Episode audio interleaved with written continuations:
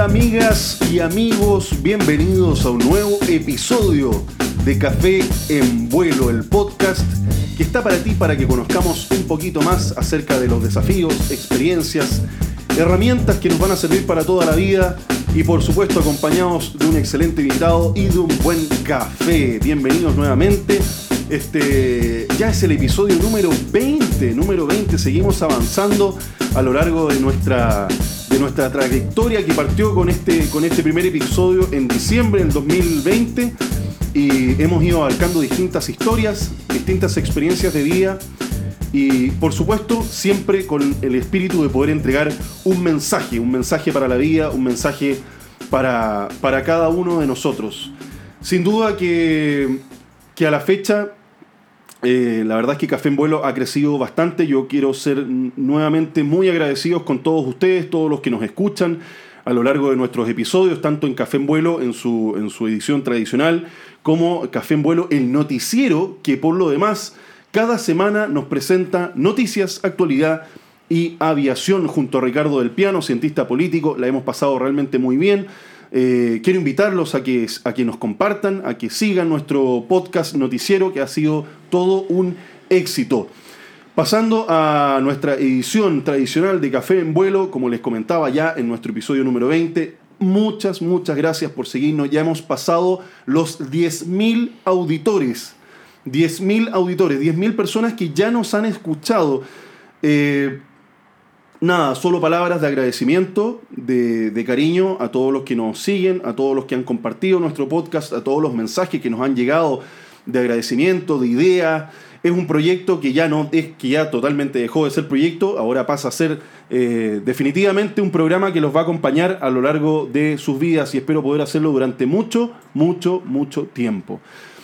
Y a lo largo de sus vidas también vamos a seguir contando historias. Y no es, no es la excepción. Hoy día tenemos un invitado muy especial para seguir nuestra, nuestra ronda de invitados relacionados con eh, estas, estas eh, herramientas que nos entrega la vida, que nos entrega el área técnica para poder seguir preparándonos en el caso de los que son más, eh, los que son aficionados y se están preparando para entrar al mundo de la aviación.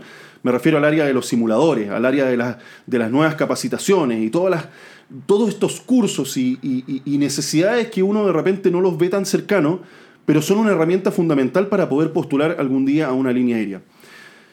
Vamos a conocer de su vida en primera instancia y después nos va a contar un poquito acerca de eh, las capacidades y vamos a presentar, por supuesto, a este, a este gran personaje que nos acompaña el día de hoy. Yo quiero darle la bienvenida a Marcelo García Anguita. Él es eh, el, cofundador y gerente académico de ACIT, eh, Centro de Entrenamiento, y que además él es eh, piloto de línea aérea, comandante de 320 durante muchos años y que viene el día de hoy a presentarnos su historia. Marcelo, ¿cómo estás? Bienvenido. Muy bien, pues amigo mío, muy, muy contento, honrado, muchas gracias por la invitación. Me, soy uno de los 10.000, ¿cierto? Eh, auditores del programa. Encuentro muy interesante. Te felicito por la idea, por la opción. Creo que estás cumpliendo hoy día un rol muy importante en cuanto a la orientación. Eh, a la gente que está partiendo, a actualización, a la gente que ya estamos en este mundo, ¿cierto? Eh, así es que en un ambiente muy grato, muy, muy agradable temas muy interesantes y muy contingentes. Así que feliz de estar acá, acompañarte y, como te digo, honrado de, de, haber sido invitado. Pero por nada, Marcelo, al contrario, es, un honor tenerte acá. Eh, yo sé que tienes una historia muy interesante. De repente uno como que no lo no, no se toma el peso de repente las historias que tiene, pero me parece que tienes una historia muy interesante y de todas maneras, eh, como te digo, es un honor tenerte acá y, y cada, a cada uno de nuestros invitados eh, agradecerles por estar acá y por aceptar nuestra invitación. Primero, Marcelo, me gustaría conocer tu lado, tu historia y de cómo llegaste a la pasión, a, nuestra pasión que es la aviación, por supuesto. ¿Cómo, cómo partió todo, cómo nace todo y cómo, llegas, cómo llegaste a ser primero capitán de, línea aérea y después vamos a seguir con la historia puntualmente de ACID. Perfecto. Mira, es una historia que... Eh, puede que sea un poco común para todos los que somos pilotos y, o los que entramos a esta carrera con este bichito de la aviación que viene desde temprana edad.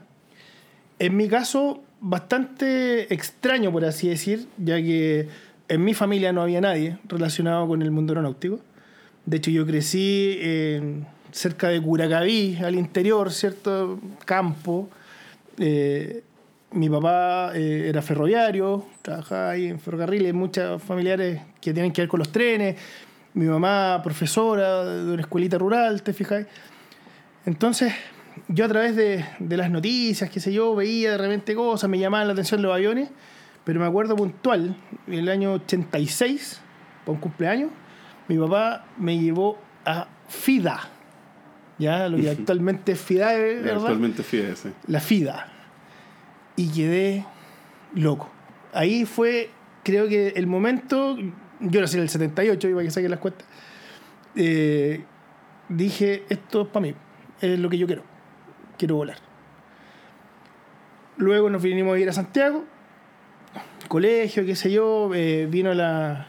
Seguía creciendo, o sea, nunca quise hacer otra cosa, la verdad, no, no, no, no, no me acuerdo haber pensado como, no sé, típico cuando soy chico quería ser bombero, estas cosas como, como más comunes, pero para mí siempre estaba como relacionado con, con volar, con los aviones, y, y te digo que, que, es un poco extraño porque no tenía ningún vínculo al respecto. Entonces luego llegó el momento de estar en, en tercero medio y eh, la oportunidad de postular a la, a la Escuela de Aviación Capitán Ávalo, ¿ya? Eh, y me formé como piloto en, en, la Fuerza Aérea, pero estuve solo los cuatro años de escuela. Eh, tremenda experiencia, los mejores amigos de la vida hasta el día de hoy. Los padrinos de matrimonio, padrinos de los hijos, claro. compadres, amigos, vecinos, o sea... No, que no fallen, que, que no, no fallen, fallen ¿cierto? Son, son, son, es, es, como la familia que escogiste, en el fondo. Eh, y hasta el día de hoy todos muy amigos, ¿cierto? Algunos todavía activos, ¿cierto? Como flamantes comandantes de grupo. ¿ah? Otros estamos, nos dedicamos a la aviación civil, qué sé yo, pero bueno, ahí fueron mis primeros pasos ya en el mundo aeronáutico. Eh, yo tenía 16 años cuando, cuando entré a la escuela de aviación. Y empecé a volar, creo que a los 18, 17, 18 por ahí. Voleamos un par de turnos en planeador primero y después ya el curso en el T-35 Pillán. Bueno, después ya no, por distintos motivos, no seguí eh, en la carrera aeronáutica militar, digamos. Quise seguir volando y expandí mi, mi, mi, horizonte hacia el mundo civil, ya que si seguía en la carrera militar no iba a poder seguir volando. Eh, iba a tener que dedicarme a la, al área terrestre, que también era muy bonito todo, pero, pero yo quería volar. Así es que decidimos por circunstancias tuve que decidir eh, no continuar la carrera y empezar a volar por fuera. Pero yo no soy hijo único. Eh, tú comprenderás que los recursos también de un, de un, de un hogar donde tenés un empleo público y, y una profesora tampoco son, son, son demasiado abundantes. Tengo más hermanos también, tenía una hermana chica. Entonces también yo sentía que mis papás habían un poco cumplido conmigo, con, con, con pagar mis estudios. Eh, y ahora le tocaba a mi hermana, tenía que entrar a la universidad también y a salir del colegio. Entonces me tocó eh, trabajar y estudiar, como mucho. Mis papás siempre me apoyaron como pudieron, o sea, yo si todo lo que logré hacer se lo debo a ellos, las oportunidades que me dieron, si es cierto yo las aproveché, pero si no hubiera sido por ellos, que tuvieron la visión, pese a que ellos tenían eh, sus trabajos específicos, pero vieron que, que yo tenía la inquietud y que, que si me, me, me, ayudaban o apostaban en eso, probablemente yo iba a llegar a, a buen puerto. Tú Entonces, siempre encontraste, o sea, has encontrado trascendental ahora en tu reflexión eh, que el apoyo de tus padres haya sido fundamental. Fundamental. En, yo te pregunto porque hemos pasado por muchos invitados que de repente no han tenido el apoyo de los padres. Sí, claro. Entonces, desde mi punto de vista, de repente cuando uno dice, oye, yo quiero hacer esto y no tener el apoyo de los padres, chuta, eh, o sea, un tremendo problema. Es súper complicado, es súper complicado. Y ese es un primer desafío súper complicado, súper difícil de poder procesar, especialmente mentalmente, ¿no es cierto? Uh -huh. No, yo, gracias a Dios, bueno. tuve, tuve, este apoyo. Eh, bueno, empecé, como te digo, a, tenía que convalidar mis horas de vuelo porque había volado el Pillán alrededor de 150 horas, pero tenía que encontrarme en este mundo de aviación civil que no tenía idea que había que sacar licencia, que había que hacer habilitaciones, que dar chequeos, que la dejé de hacer, porque eso no es parte de, de- de lo que yo había hecho. Claro. Entonces, empezar a una escuela de vuelo en ese tiempo en Cerrillo, ahí se me cayó un poco la cédula de carnet, ¿verdad? El Cerrillo volando. No, pero es muy Eh, cierto lo que estás diciendo. El, el tema de que. Y, y a mí me pasó lo mismo en la Fuerza Armada. Ujú. Que en el fondo, como que un poquito te llevan de la mano. Sí, claro. Uno no, uno no conoce No muchas idea. cosas de las que tiene que hacer afuera. Eso, eso es cierto, Sí. es completamente cierto. Entonces de repente te quedas como, ah, chuta, había que sacar una licencia. Ah, chuta, había que sacar una certificación. Ah, esto tiene una habilitación. Y tú, como, como siempre te llevaron de la mano, no estabas acostumbrado a esa. De hecho, por eso también yo te, cuando te felicito y recalco el rol que estás cumpliendo hoy día con este programa Café en Vuelo. Porque en ese momento, cuando tú estás como medio desamparado, no, no, no, y en esa época sobre todo no era tan masivo, entonces no había mucho a quien preguntarle, o, o más o menos seguía y podíais caer en lugares donde no eran buenos tampoco. Eh, Entonces hoy día tu, tu misión está súper clara, lo estáis haciendo muy bien de una forma muy amena, hago el paréntesis, porque puede servir de orientación también a la gente que hoy día quiere partir. Esa es la idea. ¿Ya? Así Esa que reitero las felicitaciones y ahí vamos a estar para apoyar en lo que se pueda. Bueno, bueno retomando eh, la idea, eh, empecé a, a volar en Cerrillo, en esa misma escuela de vuelo, una escuela de vuelo que, se, que desapareció, se llama Centro General de Aeronáutica. ¿Qué avión volabas ahí? Ahí volé primero Cessna 150 y después 172. Perfecto. Eh, hice clases, siempre me gustó hacer clases, la verdad. De hecho, en la escuela de aviación también fui brigadier, tuve- me gustaba mucho trabajar con gente, tenía facilidad. Hijo, profesora también, pues, hermano, profesora, sobrino, profesora, al final, Claro. como que quizá va en la sangre, no sé, el tema, tema académico. Eh, al final empecé a hacer clases, empecé a generar un poco de ingresos y eso también me ayudaba, no sé, pues para movilizarme, de repente juntar o, o algunos amigos, los sacaba a volar, les cobraba y entre pagábamos el combustible, ¿me entendí? O sea, hacíamos cosas así para poder ir juntando horas de vuelo, como todo, quizás eh, una, historia más común. Luego, eh, no, esa escuela cerró, ya me faltaba así eh, todavía la parte de instrumentos y partió la posibilidad de entrar a una línea aérea, en ese momento la en Chile, ¿verdad? Como tripulante de cabina. Postulé y quedé como sobrecargo eh, en la ruta. Se supone cuando entré que era para la, para ruta nacional, en el fondo, que era en ese momento, que, que era la, la naciente Land Express. Pero dentro, haciendo el curso, dijeron, ¿sabes qué? Van a faltar tripulaciones para la ruta LAN Chile, digamos, long haul. Así que este curso que ustedes están haciendo ahora le vamos a agregar el 767 y el Airbus 340 porque van a hablar para afuera. Feliz. po. Bueno, ya dijiste O sea, tú. ya que insisten, claro. Ah, ya. Así fue. Así en octubre del Tremenda año- oportunidad. Sí, ¿eh? claro. Haber fue- postulado fue- fue directo como tripulante de cabina y quedar de una en 767 y 340. Entonces, al final quedé con habilitación de 737, 320, 767 y 340. Entonces, de repente tenía un vuelo a Madrid, llegaba, tenía unos días de descanso y después partía a Temuco. O sea, era, era, bien, era bien dinámico. Eh, así es que lo disfruté N, ¿ya? Bueno, entré, en- como te decía, en octubre del 2002 empecé Fue mi graduación como tripulante cabina, ¿cierto? En ese tiempo. Eh, empecé a volar cuando llevaba unos meses, había firmado mi contrato indefinido hacía un mes, una cosa así. Tuve un, venía de Madrid, tuve un problema, empezó a doler la espalda, un dolor muy extraño que no sabía de qué se trataba. Fue aumentando, aumentando, después ya pasó a ser algo prácticamente insoportable. Y ahí conocí lo que era tener un cólico renal, un cálculo renal, en el medio del Atlántico. Ya, veníamos de Madrid de vuelta, estábamos, no sé, a un par de horas de cualquier parte. Y yo ahí con un dolor, pero que insoportable, llamaron a un médico, me acuerdo que me pincharon, todo. Bueno, cuento corto, eh, tuve que hacer unos procedimientos acá en Chile que, que no. Una litotripsia que se llamaba, que, que era con ondas de choque, de poder romper este cálculo para después eliminarlo, porque yo quería que fuera lo más rápido, porque quería volar, volver a volar luego. Estoy recién contratado, ¿cómo voy a.? Y bueno, caí, eh, entré a un pabellón, hice un procedimiento que no resultó bien, hubo complicaciones graves, terminé bastante mal, ya, y fue, al final estuve un año fuera de las pistas, me tuvieron que operar eh, varias veces, seis veces en realidad, con consecuencias más o menos importantes. ¿Qué edad tenías en ese momento? Tenía como 20, 23 años. 29. Súper, súper joven. o Claro. sea, Y lo bueno es que tenía como muy buena condición Eh, eh, física. por eso- por eso- eso te ayudaba mucho también a la o sea, recuperación posterior. En un año aguanté seis operaciones largas. O sea, tuve una operación de 19 horas. ya. ¿ya? O sea, fue, fue bien, bien complejo. Eh, donde también se vio en riesgo eh, si es que por, por temas de salud iba a poder seguir volando. Que para mí era, o sea, yo, el doctor me decía, chuta, pero yo estoy ahora como tripulante, pero yo quiero ser piloto, o sea, no, no, no, po, no ¿qué hacemos? ¿Cómo, ¿Cómo no hay una alternativa?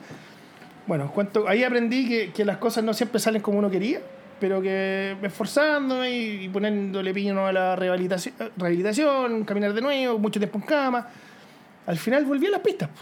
Volví a, a volar.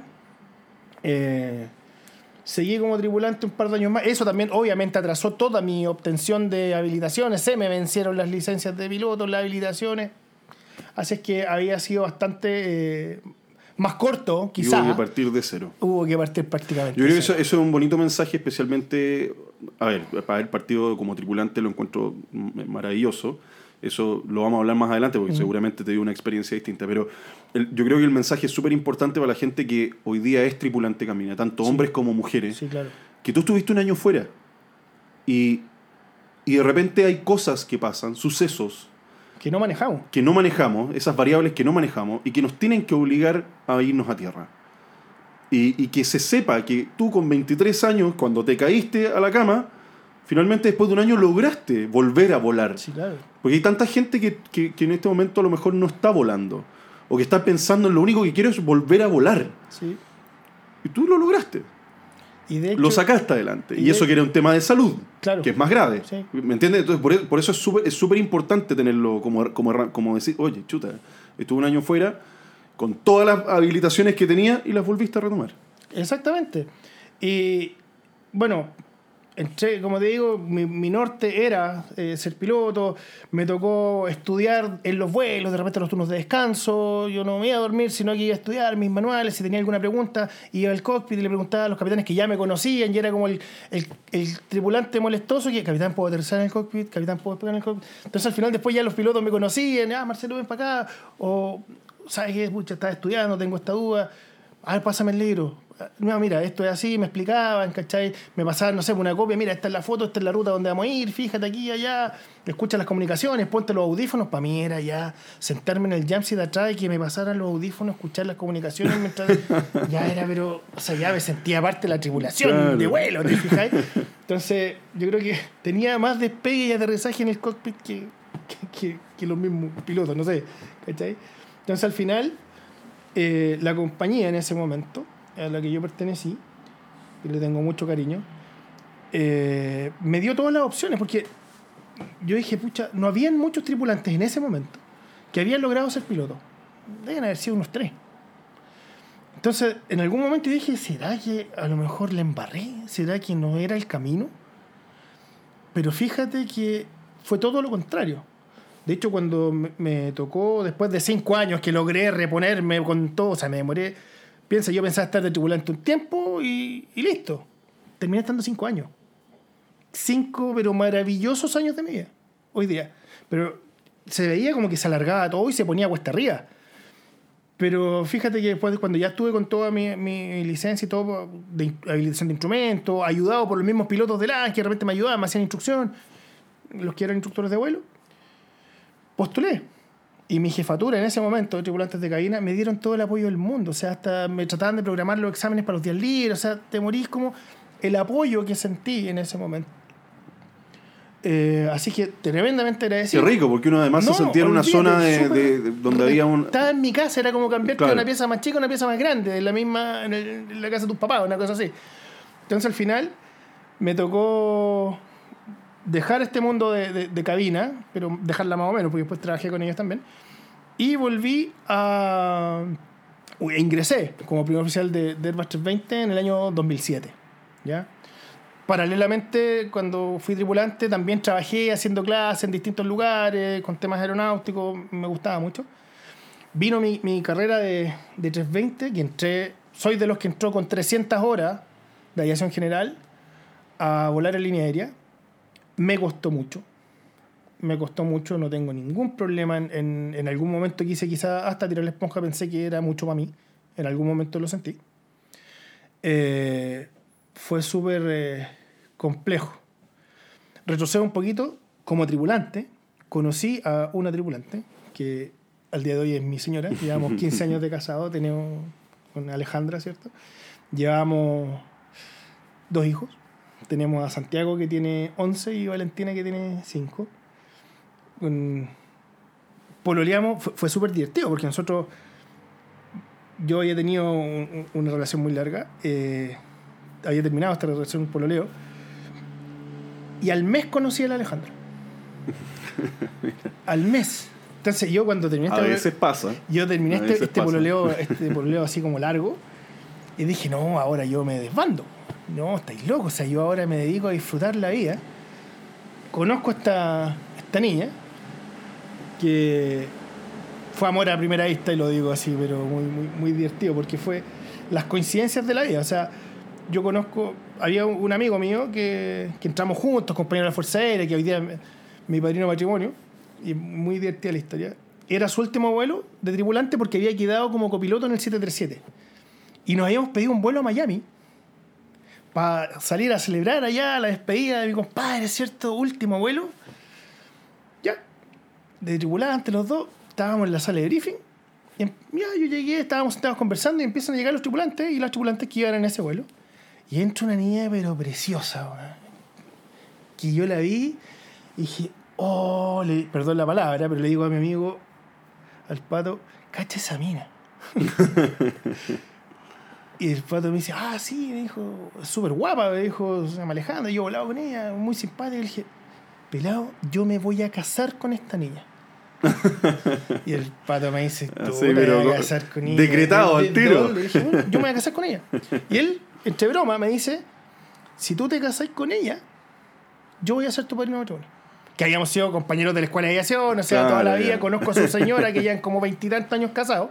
Entonces, nosotros con la Mati, vamos a hacer tus padrinos de matrimonio y yo me voy a. Mira, me dijo que se iba a rajar con los partes y no lo hizo. Ahora me acabo de acordar que, que los partes los compré yo. Bueno, la cosa es que ya entre talla y talla, y íbamos en el vuelo, me acuerdo 767, atrás en el Galley, trabajando.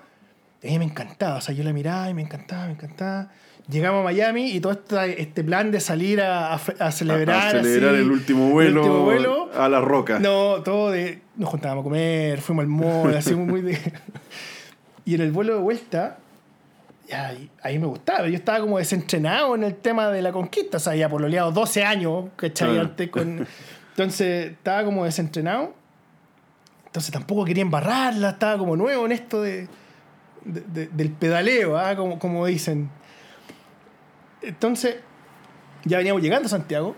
Y Alejandra me dice, oye, eh, pucha, sabéis que me caíste súper bien, no sé qué. eh, yo voy a estar de cumpleaños la otra semana.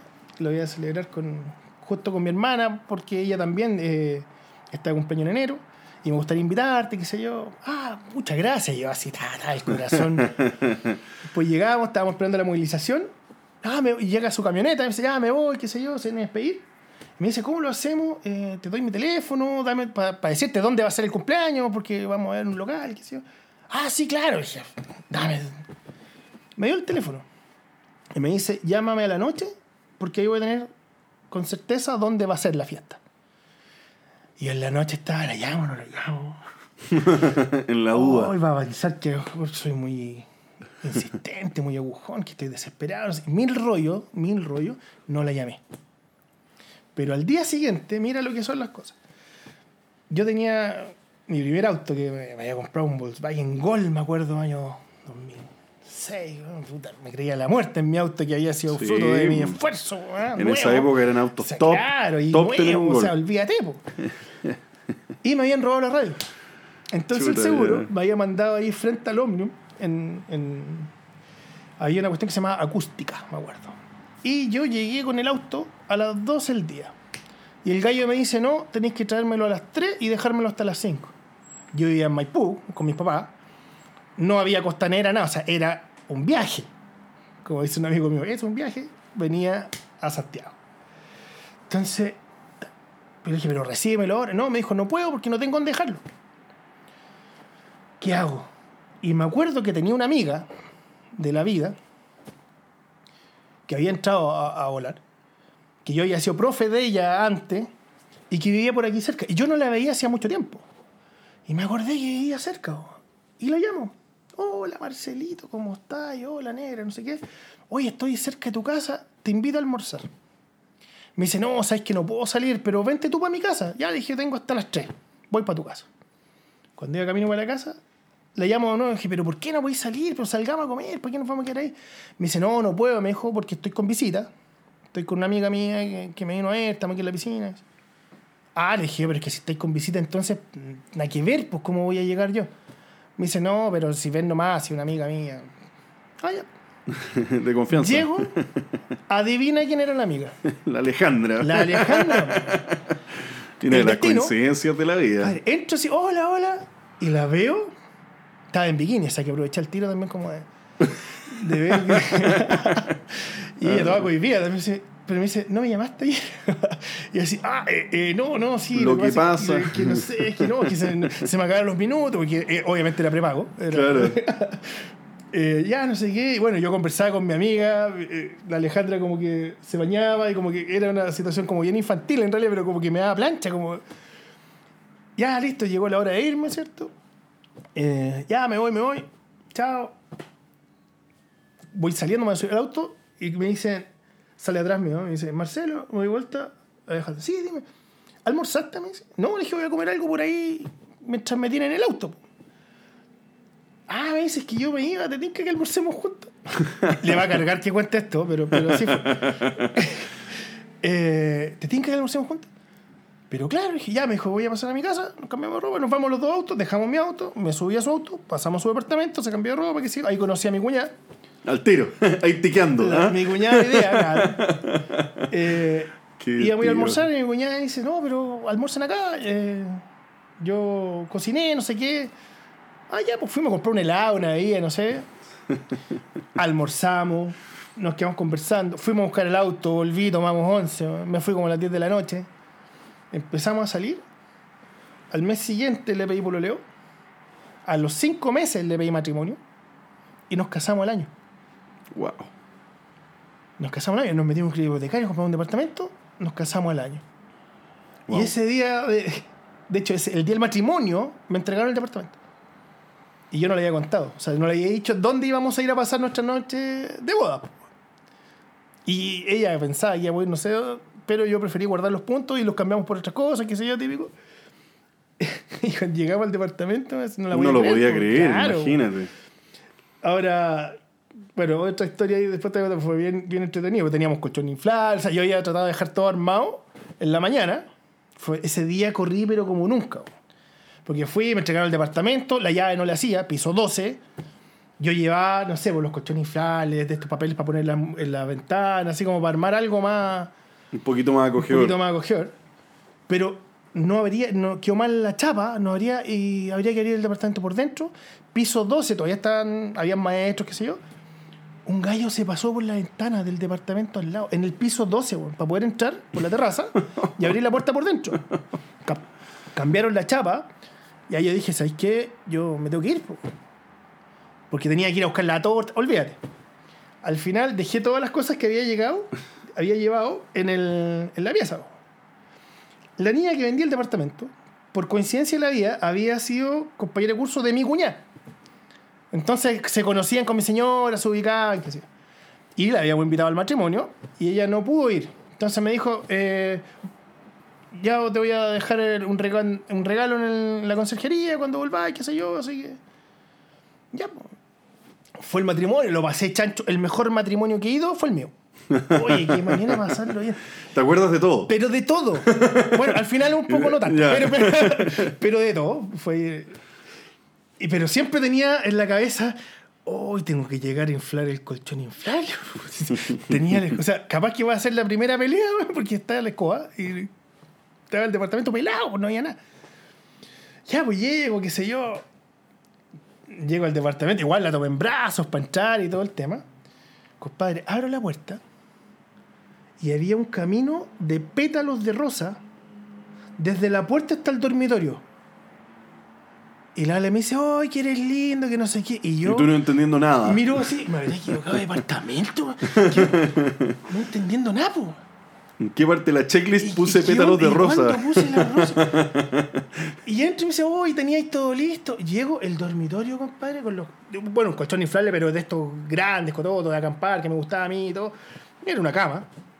La cama hecha. Estos papeles pegados en la muralla, así.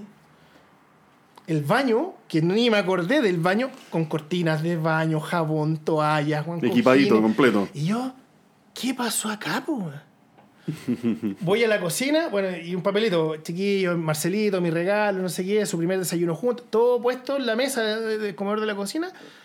Esta amiga que vendía el departamento, cuando fue a dejar ese regalo, que ella nos quería dejar preparado el desayuno porque sabía que íbamos, ¿eh? cuando vio que estaba todo deshecho, compadre fue al departamento piloto. Sacó las cortinas de baño, sacó cojines, sacó todo. Porque vio, dijo, no, lo van a- le va a llegar el primer reto del matrimonio. Entonces, tuvo un ángel, compadre. que Qué lindo gesto, fíjate. arm- fue, no Y darse el trabajo de hacerlo, porque- Olvídate, po. La, la Claudia Infante. Entonces, de- ahí veo que, de ahí veo que, que tu experiencia en factores humanos es buena, porque ya eres Sí. con- ah, convences rápidamente, el trabajo en equipo. Exactamente. ah. Resultó muy bien. Pero bueno. Qué buena, qué buena historia. Después de, de- de casado, porque fue un pololeo muy corto. No, ya lo creo. Pololeamos casados, por así decir. Eh, teníamos nuestros roles compartidos, así que vivían. Eh, en ese momento tú, los matrimonios podían optar a tener los días libres juntos o los vuelos juntos. Pero lo bueno es que al tener los vuelos juntos, coincidían los días libres. Entonces vivíamos de luna de miel. Porque en el fondo viajábamos para todos lados, o sea, Y íbamos no- no trabajando, no- pero no te- llegábamos. pero tú todavía eras tripulante. Todavía era tripulante, si yo Y me casé con no ella. Había, no habían complicaciones de jerarquía ahí. No, era más antigua ella. Pero, Era más pero antigua sí, ella. Ah, antigua. Y ya. ganaba más plata que yo, como decía la. ¿Cachai? Claro, pero, pero volaban long haul, a lo mejor Sí, ahí les ahí tocaba con- en secciones distintas. Sí, ella estaba en business y yo estaba atrás ahí en, en Ya, turista. Pero fue muy bonito porque conocimos el Pues mundo. ya lo juntos, creo, ¿Te ya lo fijáis? creo, o sea, ya lo creo. así que estuvimos cuatro años solos y ya después del cuarto año encargamos a, tuvimos suerte y encargamos a Santiago y, y llegó muy, muy, muy pronto. Llegó la cigüeña. Llegó la cigüeña. Así empezó a crecer la familia. Bueno, Qué bueno. volviendo al tema de, de la transición esta de, de tripulante a piloto, que fue muy compleja, tuve el apoyo O sea, fundamental. eh, cerraste el ciclo completo antes de pasar a ser piloto. obvio, ¿ah? tenía que entraste con, entraste con el pack completo, hermanito. Entonces al final eh, hicimos, entré al curso 320, se puso difícil en algún momento. Apoyo fundamental de mi señora, me saco el sombrero. Hiciste el curso aquí en Santiago. En Santiago. ya. Fíjate que algo súper íntimo, pero tú te das cuenta también la persona que está contigo. Llegó un punto en que yo tenía que estudiar mucho. Obviamente los dos tripulantes, que si yo pagábamos las cuentas entre los dos, el departamento, todo el tema. Pero yo estudiando y de repente, como a los dos meses, obviamente me bajó, me traía de alumno, baja, baja las condiciones, no son las mismas. Oye, y no, no he pagado ni una cuenta. po. Cacha, después pillé que la Alejandra, para que yo no me desconcentrara, ella había juntado plata antes, llegaba las cuentas y ella las pagaba o las sacaba, cosa que yo ni las viera, para que yo no me preocupara otra de otra cosa que no fuera a estudiar, porque ella me veía que yo estaba medio complicado. De hecho, me ayudó mucho esto de, de, de tener hartos amigos, porque tenía un amigo que trabajaba en la base de mantenimiento, era mecánico. Así que yo lo llamaba, ¿hay algún 320 de la losa? Sí. Y partíamos en la noche, me dejaba entrar. Que no escuche nadie. Y hacíamos cabina, qué sé yo, invitaba a otros amigos que estábamos en curso y íbamos en la noche, muertos de frío, ahí en la base de mantenimiento, que hace frío en el aeropuerto en la noche en invierno.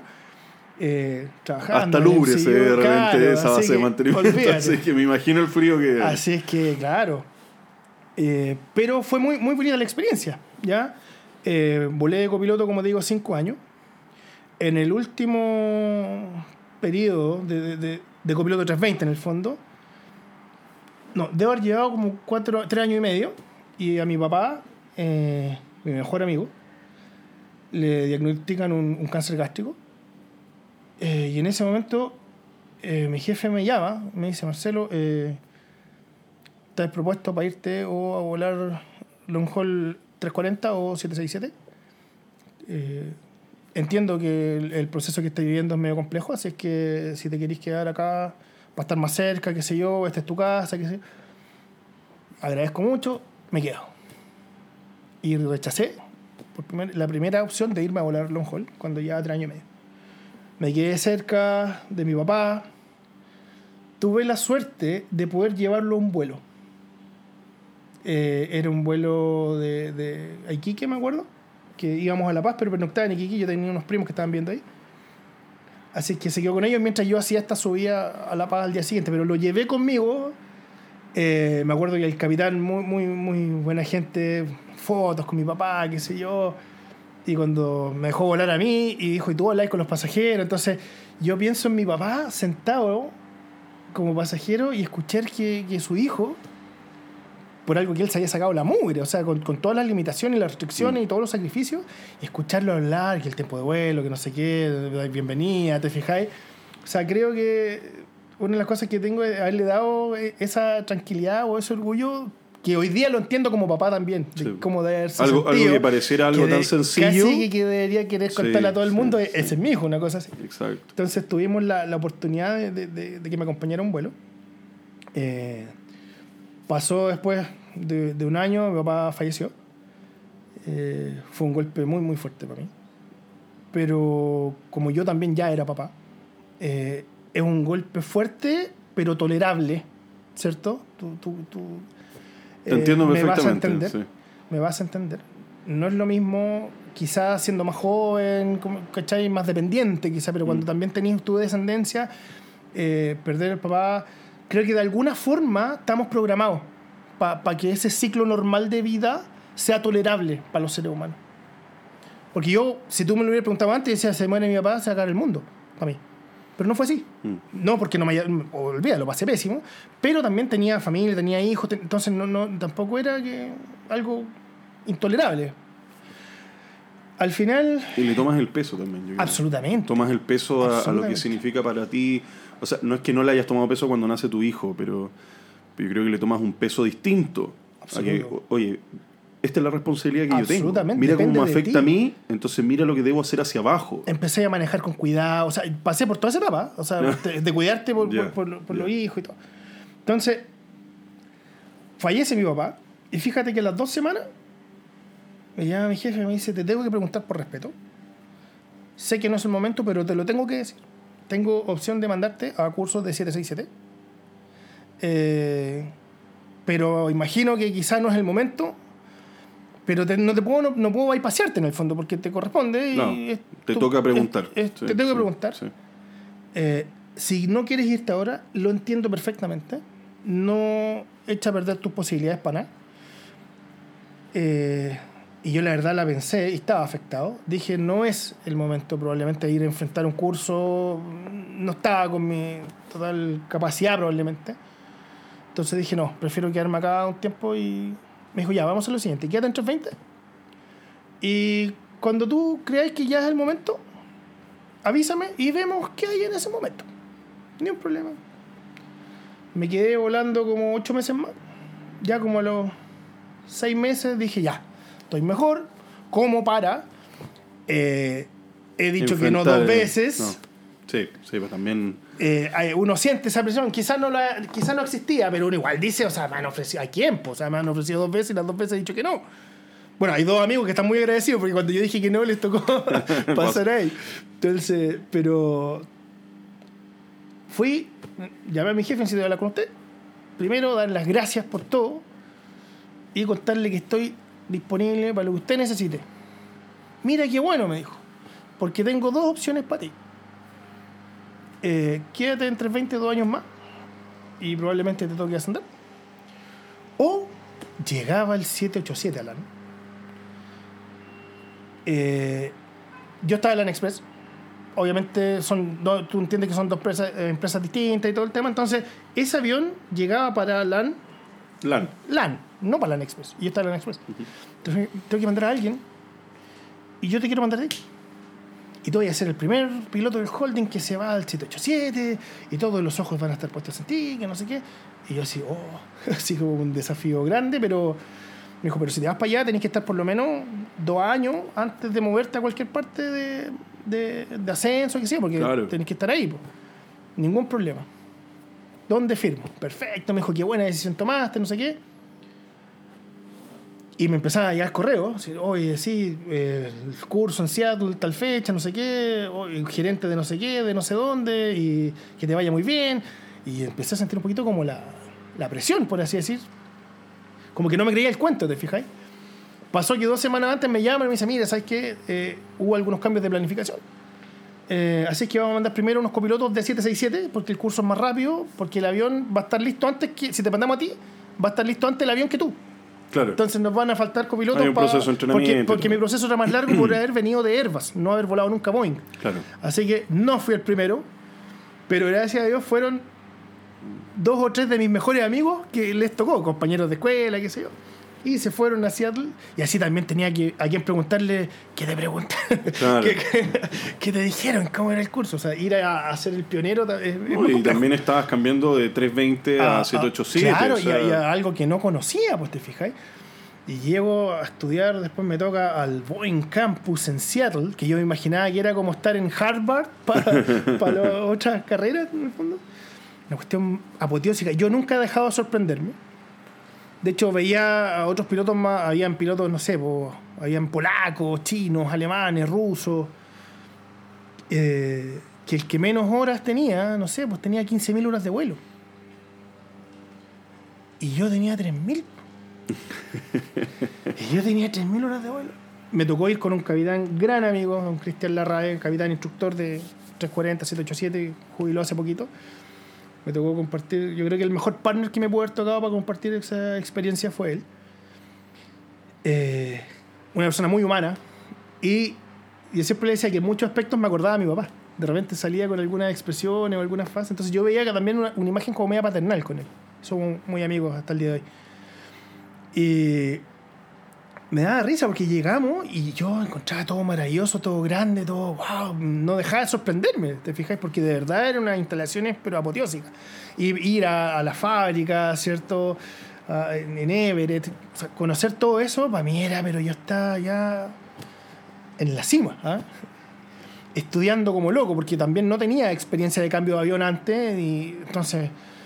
Y de repente, no sé, pues te juntáis en el casino a conversar con los otros pilotos y todo, ¿no? ¿Y tú qué volás? Y no, yo volá 747, 777, 340, 757. eh, Ay, no, yo 15.000 horas. Y entonces, ¿Y tú? No, yo volaba 320. Ah, ¿y cuántas horas tení? 3.000. y eran esas miradas de como, ¿qué hacía acá? Así como, ¿y cómo te mandaron para acá? po? Porque en el fondo era un avión que no estaba pensado en ese momento. Piensa que fue eh, eh, la cuarta compañía en tener ese avión en el mundo, fue, fue la la primera en en Latinoamérica, ¿cachai? Entonces no había mucha experiencia tampoco en transiciones. Entonces era un desafío no menor. po. Y ahí me enteré que ninguna compañía había hecho la transición de pilotos de 320 a 787. Entonces yo era el primero, en, en cierta forma, en ver cómo se comportaba un piloto transformado, un copiloto con poca experiencia, transformarlo de, de 320 de Narrow a, a White Body, en el fondo, Claro. a 787. Así que entre que emocionado, pero, pero tenso también, estudiando como loco, eh, gracias a Dios nos fue bastante bien. Nos fue bastante bien eh, con, con el curso, cumplimos todas las expectativas, qué sé yo. Me tocó volver, ¿cierto? Y volé 787, se abrieron rutas nuevas, me tocó ir a Milán, ponte tú, eh, Oakland, Sydney, lo pasé, pero increíble. Volví al vuelo long haul que había hecho como tripulante. Entonces tuve una carrera muy bonita. También siendo copiloto 787, me nombraron facilitador de CRM. No se es como ser instructor, pero no en, en factor humano no se habla mucho de instructor, se habla del concepto de facilitador. Tuve que hacer un curso, en ese momento estaba haciéndose la fusión con, con TAM. Tuve que hacer un curso de- con, con los brasileños, tuve un periodo de capacitación en factores humanos. Ellos tenían muy desarrollado el tema de factores humanos, dado que habían tenido este accidente de Congoñas, no sé si te acuerdas. Entonces, como la autoridad aeronáutica brasileña le había pedido a ellos que mejoraran mucho el tema de factores humanos, entonces tenían una cuestión muy desarrollada. Aprendimos mucho de ellos nosotros en ese tema. Eh, y también después la compañía me hizo un curso instructor interno y todo el tema. Con un equipo de psicólogos muy, muy interesante. Me encantaba. Y empecé a hacer clases de, de- de CRM, siendo primer oficial, para los pilotos.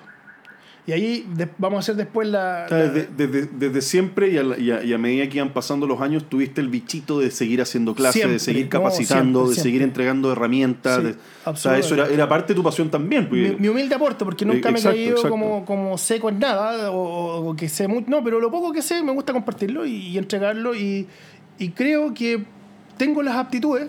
El tiempo me ha mostrado que, que en el fondo la gente sí me entiende y le gusta trabajar conmigo. Entonces al final, si es una, si es una virtud, hay que aprovecharla y hay que compartirla.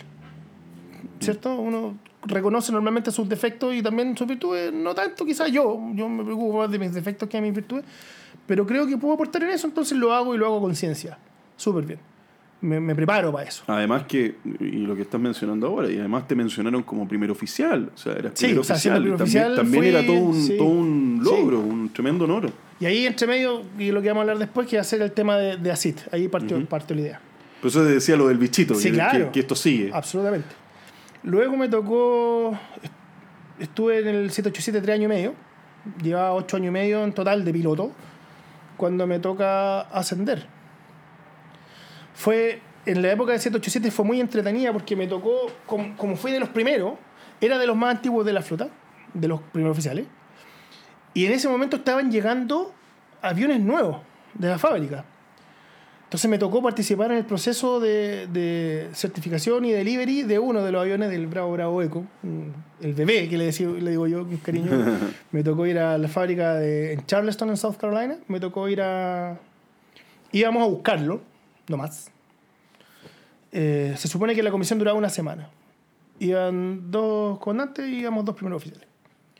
Llegamos y el avión le, le teníamos que hacer los vuelos de prueba que para mí fue una tremenda experiencia porque despegábamos un capitán de LAN, el piloto de pruebas de Boeing, un ingeniero vuelo, o sea, un ingeniero náutico que, que trabajaba ahí con los sistemas, lo iba con un computador conectado al avión, monitoreando todo, y un primer oficial, en caso de. Y atrás el equipo de mantenimiento, los analistas de vuelo, revisando El- todo. claro. Entonces era el descuido porque llegábamos, volábamos, ya hay que cortar un motor, y así como, ah, ya. Y cortaban un motor, po. Y volábamos con un motor, un determinado circuito, unas cosas, no sé. Después vamos a probar la puesta en marcha, bueno, listo, ponían en marcha y ver que el motor partiera. Ya después de un rato, el otro. Después ya ponerse las máscaras, vamos a despresurizar.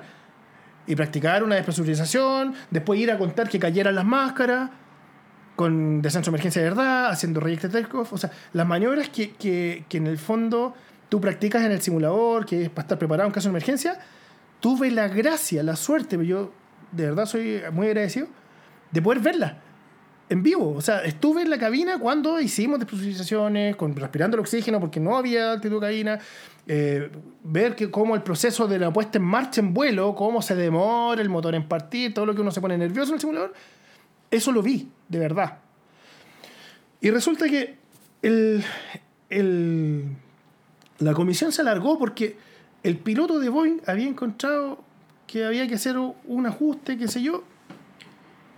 Había que hacerle otro. Normalmente se hace otro vuelo más de prueba, de- porque están los Boeing Flights, que son los vuelos de, de aceptación que hace la compañía, y después, después vienen los Sea Flight, los Customer Flight, que es la- el vuelo con los pilotos de la compañía, de donde la tú compañía, aceptas el avión.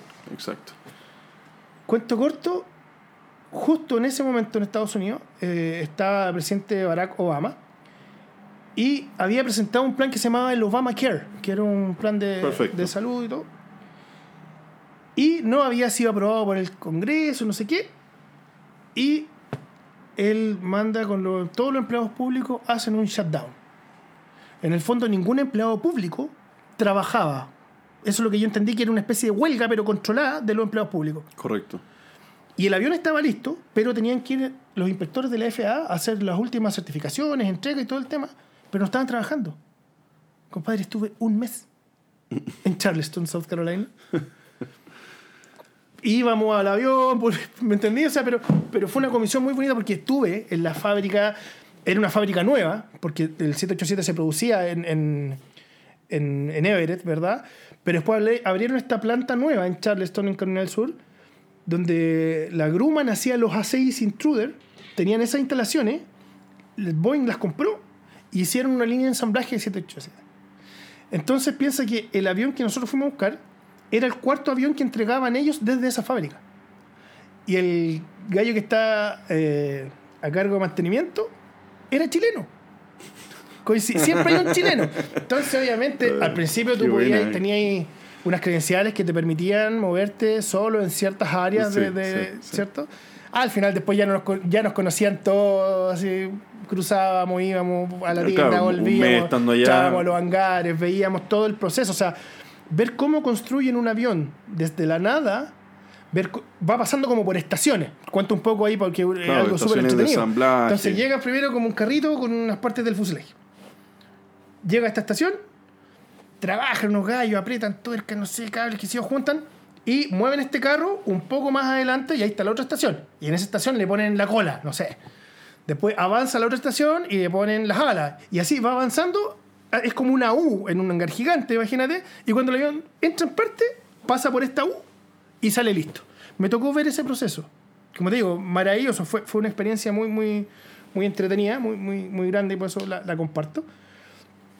Y, y al final, pucha, me tocó más encima. ten- tú sabes que tenemos nuestra experiencia reciente. Que tenéis que tener los números de despegue y aterrizaje, los últimos 90 días y todo el tema. Y el día que nos veníamos, yo reviso mi bitácora y le digo a, al capitán, que era el jefe de flota, en el fondo. Y le digo, eh, tengo un problema. ¿Qué? Resulta que yo me venzo pasado mañana y nos vamos hoy día. Ah, me dijo, o sea, más encima vaya a tener que volar tú. Así que Claro, más ya- ya encima... el, el lujo. me- yo creo que soy el único copiloto que trajo el avión nuevo. En los controles, digamos, despegué y aterricé yo el avión nuevo. Mm. Qué rico, Para qué poder maravilla. hacer, cumplir, porque si no me iba a desentrenar. Y si me Sí. desentrenaba, tenía que irme a simulador. Y en ese momento los simuladores estaban en Miami. Y, en- y hubo un tiempo que lo estuvimos haciendo en Singapur también, porque hubo la parte de Boeing en Seattle la trasladaron el centro de entrenamiento a Miami. Los simuladores se los llevaron. Entonces el único lugar donde había simuladores era Singapur, Londres. A mí no me tocó ir para allá, porque justo cuando me tocaba, se re- eh, mi primer recurre, ya tenía listo Miami, así que fui a Miami. Qué maravilla. Pero fue, fue una historia muy entretenida.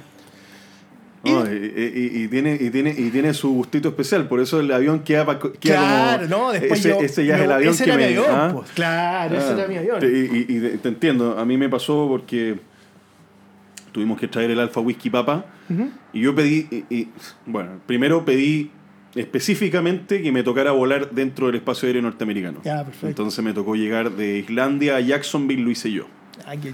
Entonces quedé muy contento por eso. Pero además me dieron el aterrizaje en Santiago. Entonces también fue, fue choro. Es avión, pues, es. Es como. el alfa whisky papa, el patito, yo decía, lo miraba como mega huevo. ¿Ah? pero, pero fue una maravilla, fue una maravilla. Eh, como que quedé con ese, con ese gustito, qué rico, qué rico que me haya tocado y que, y que los capitanes me hayan dado la oportunidad Sí, claro. de tomar el control a mí, que, Sí, que no- es algo, es algo eh, especial. Qué meritorio, porque en el caso mío fue porque si no Por- claro. me desentrenaba. Pero, pero, pero fue, pero fue muy bonito. Y después me acuerdo que estábamos haciendo la- los mantenimientos del 787, lo estaban mandando a, a Medio Oriente. a- en Etihad, en los hangares de Etihad, estaban haciéndole las checks a, los- a los aviones. Entonces había un vuelo que hacía ir a Madrid, te quedabas en Madrid unos días, te ibas de pasajero a Abu Dhabi, tomabas el avión que salía del check, lo llevabas a Madrid, lo tomaba una tripulación, se lo salía a Santiago, lo traía a Santiago. Después llegaba otro avión a Madrid, lo tomabas tú, lo llevabas a Abu Dhabi. Entonces era como 20 días fuera. Yo quería ir porque quería conocer, o sea, volar allá era algo nuevo, no conocía esa parte del mundo. Y, com- y tuve que llenar unos papeles, me acuerdo. Y como dos semanas antes me llaman y me dicen, oye, eh, ya no vaya a Abu Dhabi. No, no. Bueno, estas cosas pasan en aviación mientras uno no esté sentado despegando, no Tal es real cual, todavía. tal cual, mientras ¿cierto? no esté sentado Nada, despegando. nada. Mientras no esté sentado en el simulador, el curso todavía no ha partido, puede pasar cualquier cosa. Por eso uno tiene que aprender, sobre todo con los pilotos nuevos, tratar de no contar tanto cuando pasan esas cosas, porque, como dicen, en la puerta del horno se quema el pan. Y no tiene que ver mucho con lo que uno haga o no haga, sino que la aviación es un ambiente muy dinámico donde las Sí, cosas van cambiando y lo que hoy día es seguro, mañana puede que sea una opción. No, míralo, míralo con lo que está pasando O sea, hoy día. O sea, el año, pandemia, 2000 o sea, el año ¿Quién se lo 2019. imaginaba? ¿Te fijáis? Entonces, en aviación no es tan estable como otras cosas de la vida, como otras áreas. Entonces uno tiene, que- mientras no esté sentado, todavía no ha pasado. Entonces, bueno, se cayó la comisión. Y dije, ah, pero se canceló. No, me dijeron, eh, tú no vas. Y yo dije, ¿y por qué me qué hice? Y dice, ah, no, no, no sabí. No. Mira, lo que pasa es que volvemos de comisión el 6 de junio. ¿Ya? Y el 6 de junio parte tu curso de comandante. Y yo así, Te la desayunaste. claro. ¿Ah? Y yo dije, pero... Y ese capitán me dice, de hecho me preguntaron si te dejábamos el curso para después, para que fuera a la comisión. Dijo, yo dije que no. Porque hay que aprovechar la oportunidad en el momento, así que no voy a ir a Abu Dhabi porque tenéis que ascender. Po. Así es que me quedé sin ir a Abu Dhabi, pero... Sacaste cuatro rayas. Saqué una rayita más, ¿cierto? Una rayita más para el tigre. una rayita más eh, en mis hombros y con la responsabilidad de, de- de ascender a comandante.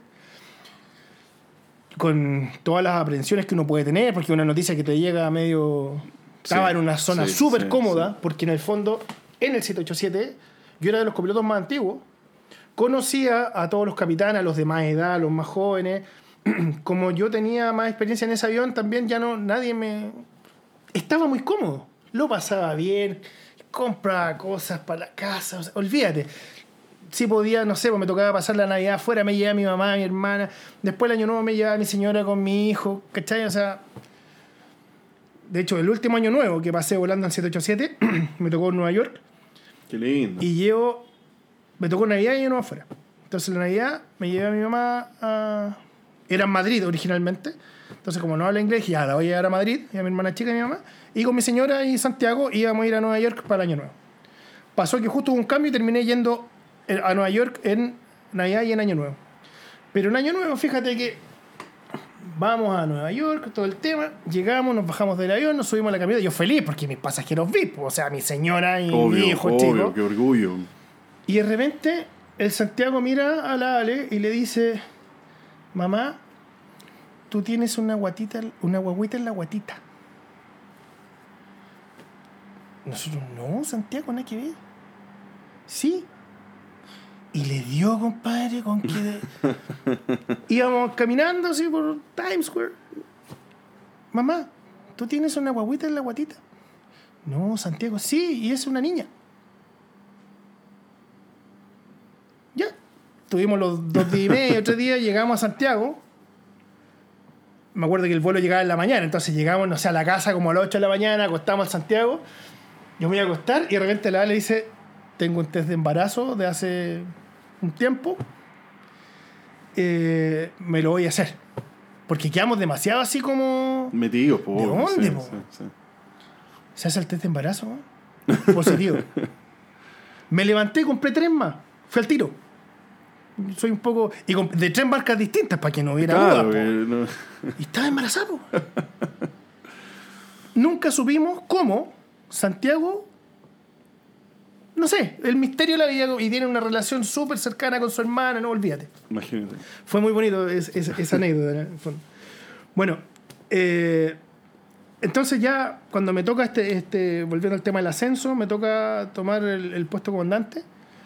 Yo seguía con el tema factores humanos, qué sé yo, y el comandante que estaba a cargo de eso, el, el jefe de, como de- de- del departamento de factores humanos, de, de los facilitadores de Chile, quería dejar el puesto porque tenía otros proyectos. Y habían hartos comandantes más antiguos que eran parte del equipo, o sea, yo era el capitán más nuevo. Y me llaman en ese momento al gerente de instrucción y me ofrece el puesto. Y yo dije, chuta, un honor, po. pero también dije, pero igual hay gente más antigua que yo, ¿cachai? O sea, Sí, es raro, o sea, tener que hacer, entre comillas, no sé si mando, pero, pero tomar un, un- un papel más como, entre comillas, o sea, cabeza de ratón, por así decir, pero, pero la cabeza del ratón. Claro, o sea, tenías que ir a gerenciar un puesto. tenía, y tenía gente con más experiencia y más antigua que yo, que a lo mejor los podrían haber dejado a ellos. Dije, a lo mejor voy a herir susceptibilidades. No tuve, gracias a Dios no tuve ningún problema y tuve el apoyo de esas personas también, lo agradezco siempre. Y me tocó liderar este equipo en la filial de Chile.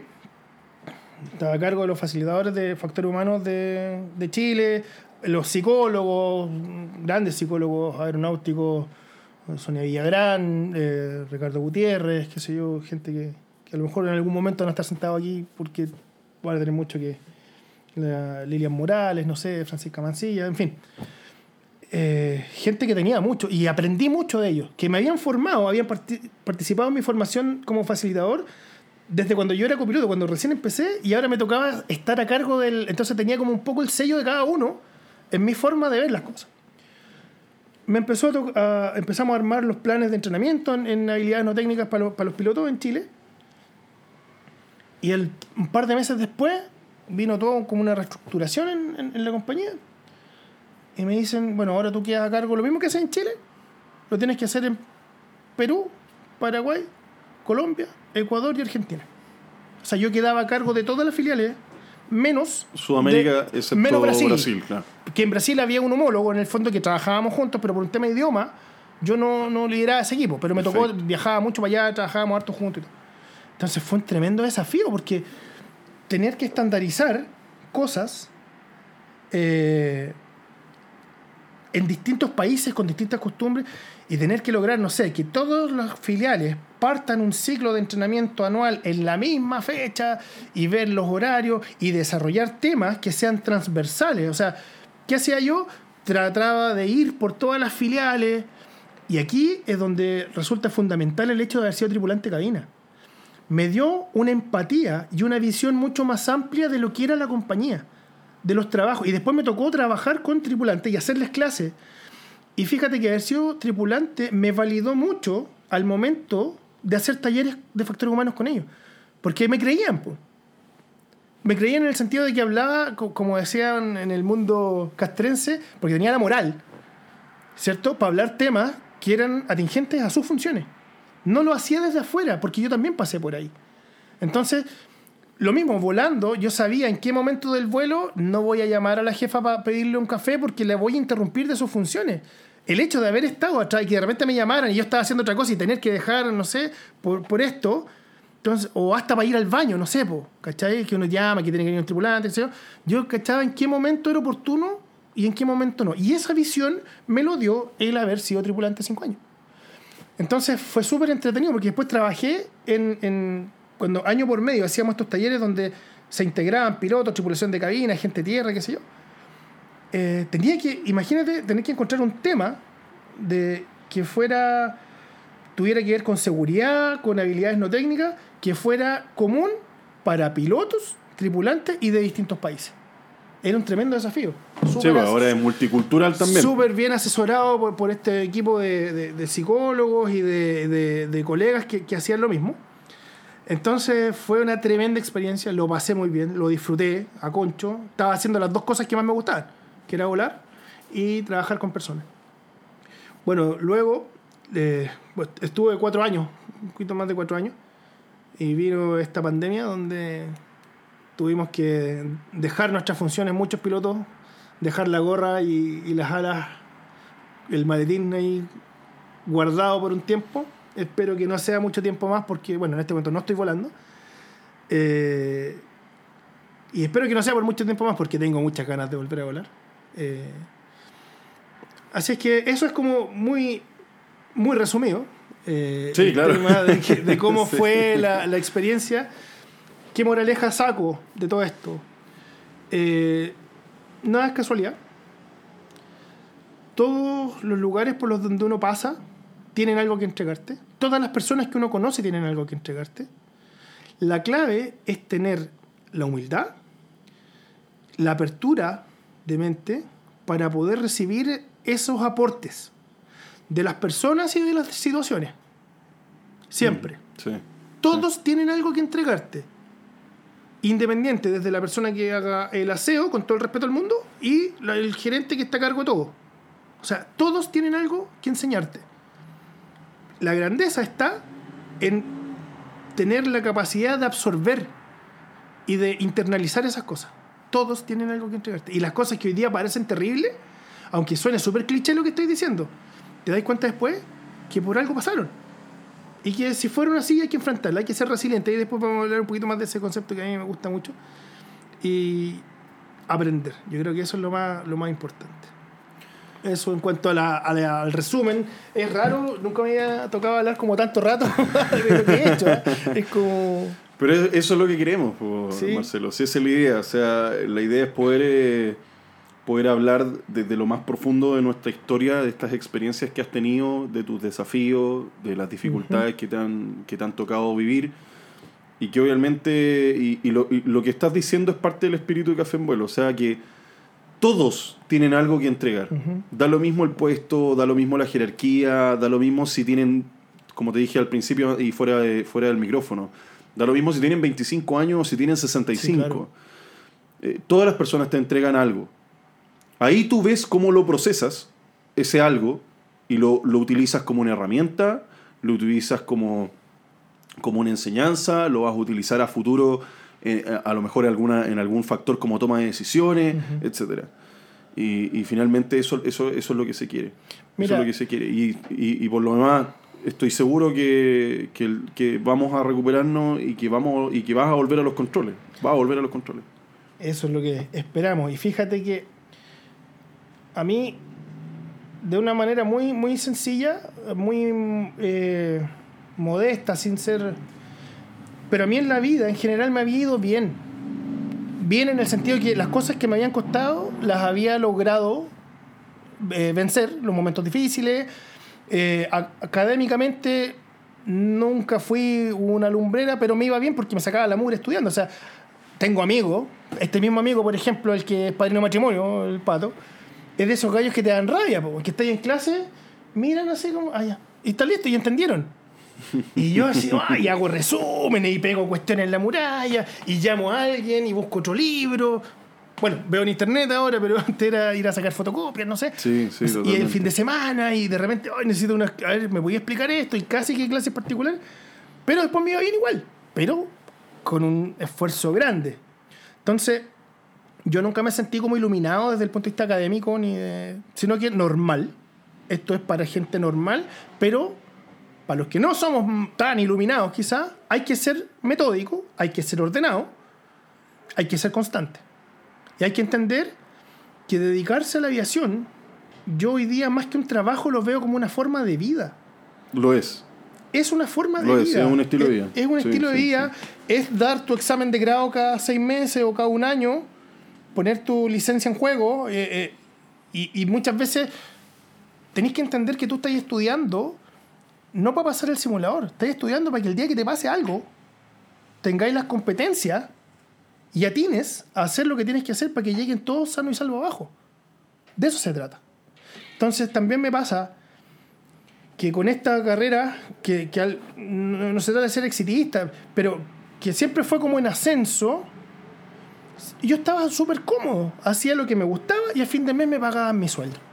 O sea, y tengo una, una mujer preciosa, mi esposa, porque pucha que es linda, maravillosa, unos hijos, eh, un dulce, o sea, ¿qué, qué más podría pedir? Y de repente viene esto, un golpe, quedarte sin trabajo, y donde tenéis que entender que si ahora necesito generar algún tipo de ingreso, tengo que salir a buscarlo. Yo salí de esta zona de confort y fue un golpe súper fuerte porque no me había tocado hacerlo antes. Había, claro, cuando era joven, que era más chico, que trabajaba y estudiaba, pero después ya te acostumbras a esta inercia que te lleva el trabajar, tener un trabajo bien remunerado eh, y más encima lo que te gusta. O sea, de las pocas personas que puede decir que trabajan en lo que les gustan son los pilotos. Creo yo. ¿Cierto? Porque es algo súper específico. Entonces, salir de esta zona de confort, donde hoy día ya no me quedo, o sea, voy a con mi pega y llego a la casa y me pagan, eso hoy día no existe. Tenéis que salir a generarlo, como muchos chilenos, como, como muchas personas en el mundo. Entonces, ha sido duro, ha sido un aprendizaje, pero nunca, o algo que aprendí de todos estos psicólogos que me ayudaron en, en todos estos procesos de, de, de- De aceptación, de aceptación. realidad. Psicólogos, no, no, no de mis terapias, no, no, Sí, no, claro. me refiero a psicólogos que trabajábamos juntos en, en Ujú. temas factor humano. Es que cuando tenéis un problema tenéis dos formas de verlo. Como el tremendo problema que te anula o como una oportunidad. po. Los problemas muchas veces pueden representar una oportunidad. ¿Te fijáis? Ahora tuve la oportunidad de desarrollar y hacer cosas que probablemente no habría podido hacer nunca porque no tenía el tiempo. ¿Te fijáis? Porque estaba trabajando harto, estaba volando, no tanto, estaba volando un poco menos, pero ya estaba dedicado harto a la oficina, a hacer clases. Muchas veces tenía que ir a ver las clases de los otros facilitadores para ver un tema de estándares.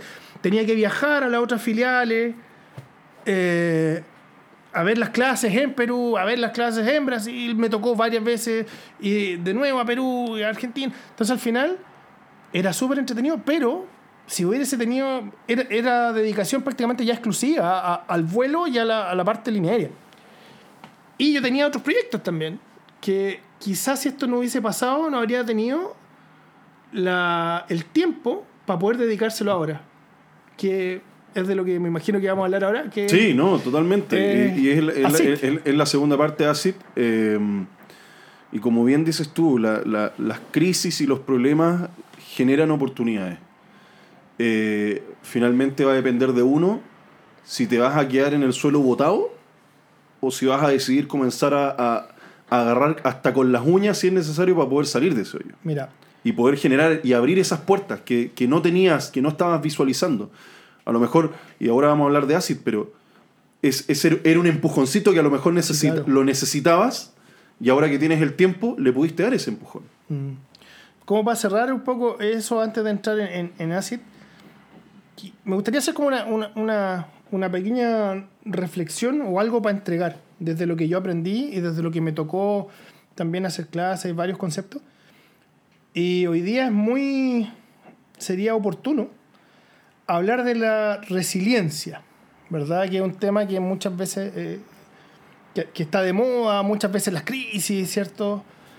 Eh, resiliencia viene, es un concepto que viene desde, desde la ingeniería, ¿verdad? Desde la resistencia a materiales, donde se decía que si tenías un, un, metal, por ejemplo, imagínate una barra de fierro, que tú le aplicabas una fuerza para que se deforme, y después dejas de aplicar esa fuerza, y había fierros que quedan doblados, y hay otros que volvían a su forma original. Normal. Entonces, cuando un material lograba volver a su condición normal, se decía que ese material era resiliente. De ahí se sacó ese concepto para aplicarlo a las personas. Donde, no sé, pues cuando tú hablas de estas pelotas de estrés, que si tú la apretás y vuelve a, a su, podríamos decir que es resiliente, sí, pero visto desde el punto de vista de los materiales. Porque el concepto de resiliencia llevado a las personas quiere decir que tienes la capacidad de sobreponerte a un golpe o algo fuerte, pero salir fortalecido, aprender algo de eso. Y la resiliencia está en el día a día. Se ve más en las grandes catástrofes. Uno piensa en resiliencia, Segunda Guerra Mundial, terremoto, este, este, chileno con la bandera, ¿cierto? Cuando fue eh, en Concepción, o, ver, no sé, pues campos de concentración. Como que uno asocia todas esas grandes catástrofes. Pero fíjate que si tú estás aquí, en tu casa, y vas a tomar once, a cenar con tu familia y están jugando cartas, y se corta la luz tú tenés dos opciones. Hay personas que van a tomar el teléfono y van a empezar a llamar a la compañía y se van a enojar porque, porque está mal el servicio y a qué hora y no sé qué. Y al final todo este momento agradable pasa a ser un estrés y al final terminan recogiendo la mesa y se. O está el otro que dice, ¿sabes qué?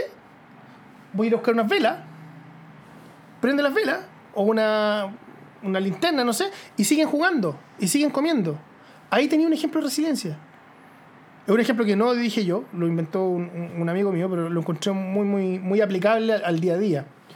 La resiliencia tiene un ciclo que consta primero de la negación, luego viene la aceptación y luego viene la superación. Así funciona para todos. Primero pasa algo fuerte. Tú decís, el evento. El evento. Y tú decís, chuta, esto no me puede estar pasando. ¿Cómo yo? Pero ya, a ver, ¿qué me va a pasar ahora? No, es que no puede ser. Como que quisieras volver a tu estado como era justo antes. ¿Y de qué me quejaba antes? Y mira algo que me pasó ahora. Esa es la primera etapa que es la negación. Y hay personas que tienen lo que se llama los, locus de control, que, que, se habla en psicología, que tienen un locus externo que se llama, que son las personas que responsabilizan a terceros o al entorno de lo bueno o lo malo que les pase. yo soy feliz con la Alejandra porque la Alejandra me hace tremendamente feliz. O yo, mira, todo lo que me pasa malo es culpa de X.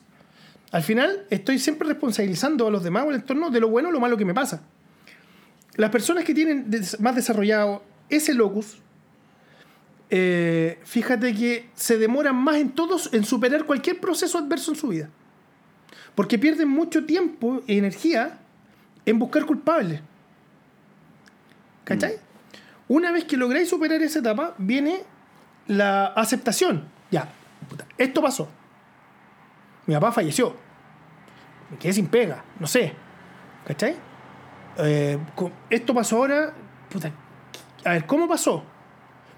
Y ahí vienen las personas que tienen el, el locus interno más desarrollado, que también de repente buscan explicarse por qué y ver si alguien tiene responsabilidad o no, o ven qué responsabilidad tienen ellos Claro. en, en el evento. Entonces dicen, ah, esto pasó porque tal persona, tal cosa. Ah, entonces cuando esta persona me diga esto, le voy a decir que no, porque me lleva a este problema. O, no, en realidad yo le embarré porque, listo, cuando la persona que tiene el logo interno busca algún responsable, es netamente, eh, eh, su proceso siempre es más corto porque es para ver soluciones. ¿Cachai? Entonces acepta su problema y después viene la superación, que es donde dice, gestiono mis recursos, tomo mi, a los amigos que, que me puedan ayudar, eh, voy al médico, no sé. Y después supero el problema y aprendí algo. Eso es lo que tenemos que tratar de ver hoy día. Esta, Y por, eso, esta y por eso es tan importante el tema de la aceptación, la el segundo step. Absolutamente. Si no hay aceptación, no, no, no vas a lograr superarlo nunca. Jamás. Nunca. Esta es mi realidad hoy.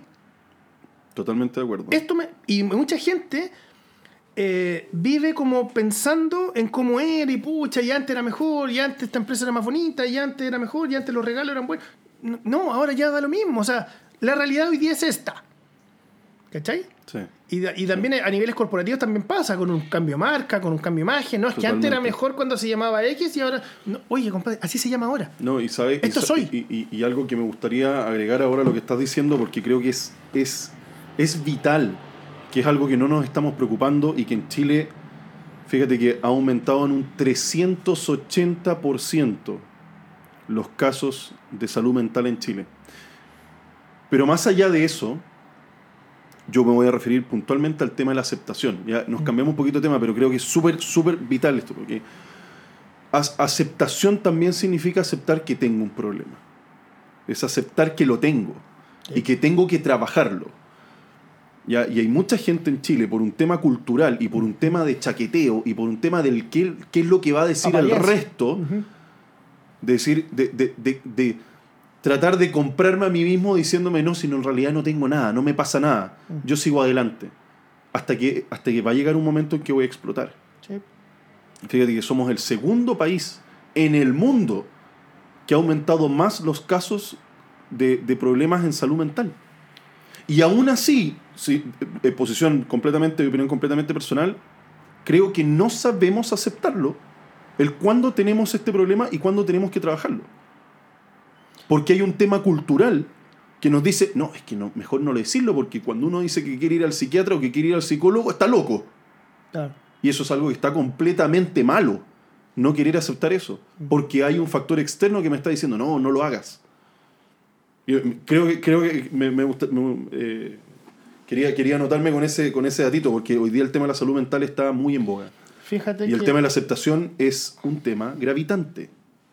mi mamá tuvo COVID eh, grave. Estamos hablando intubación, coma, un mes, UCI. Soy de los afortunados que puedo contar que sobrevivió. Que obviamente es un proceso de recuperación desde el punto de vista físico.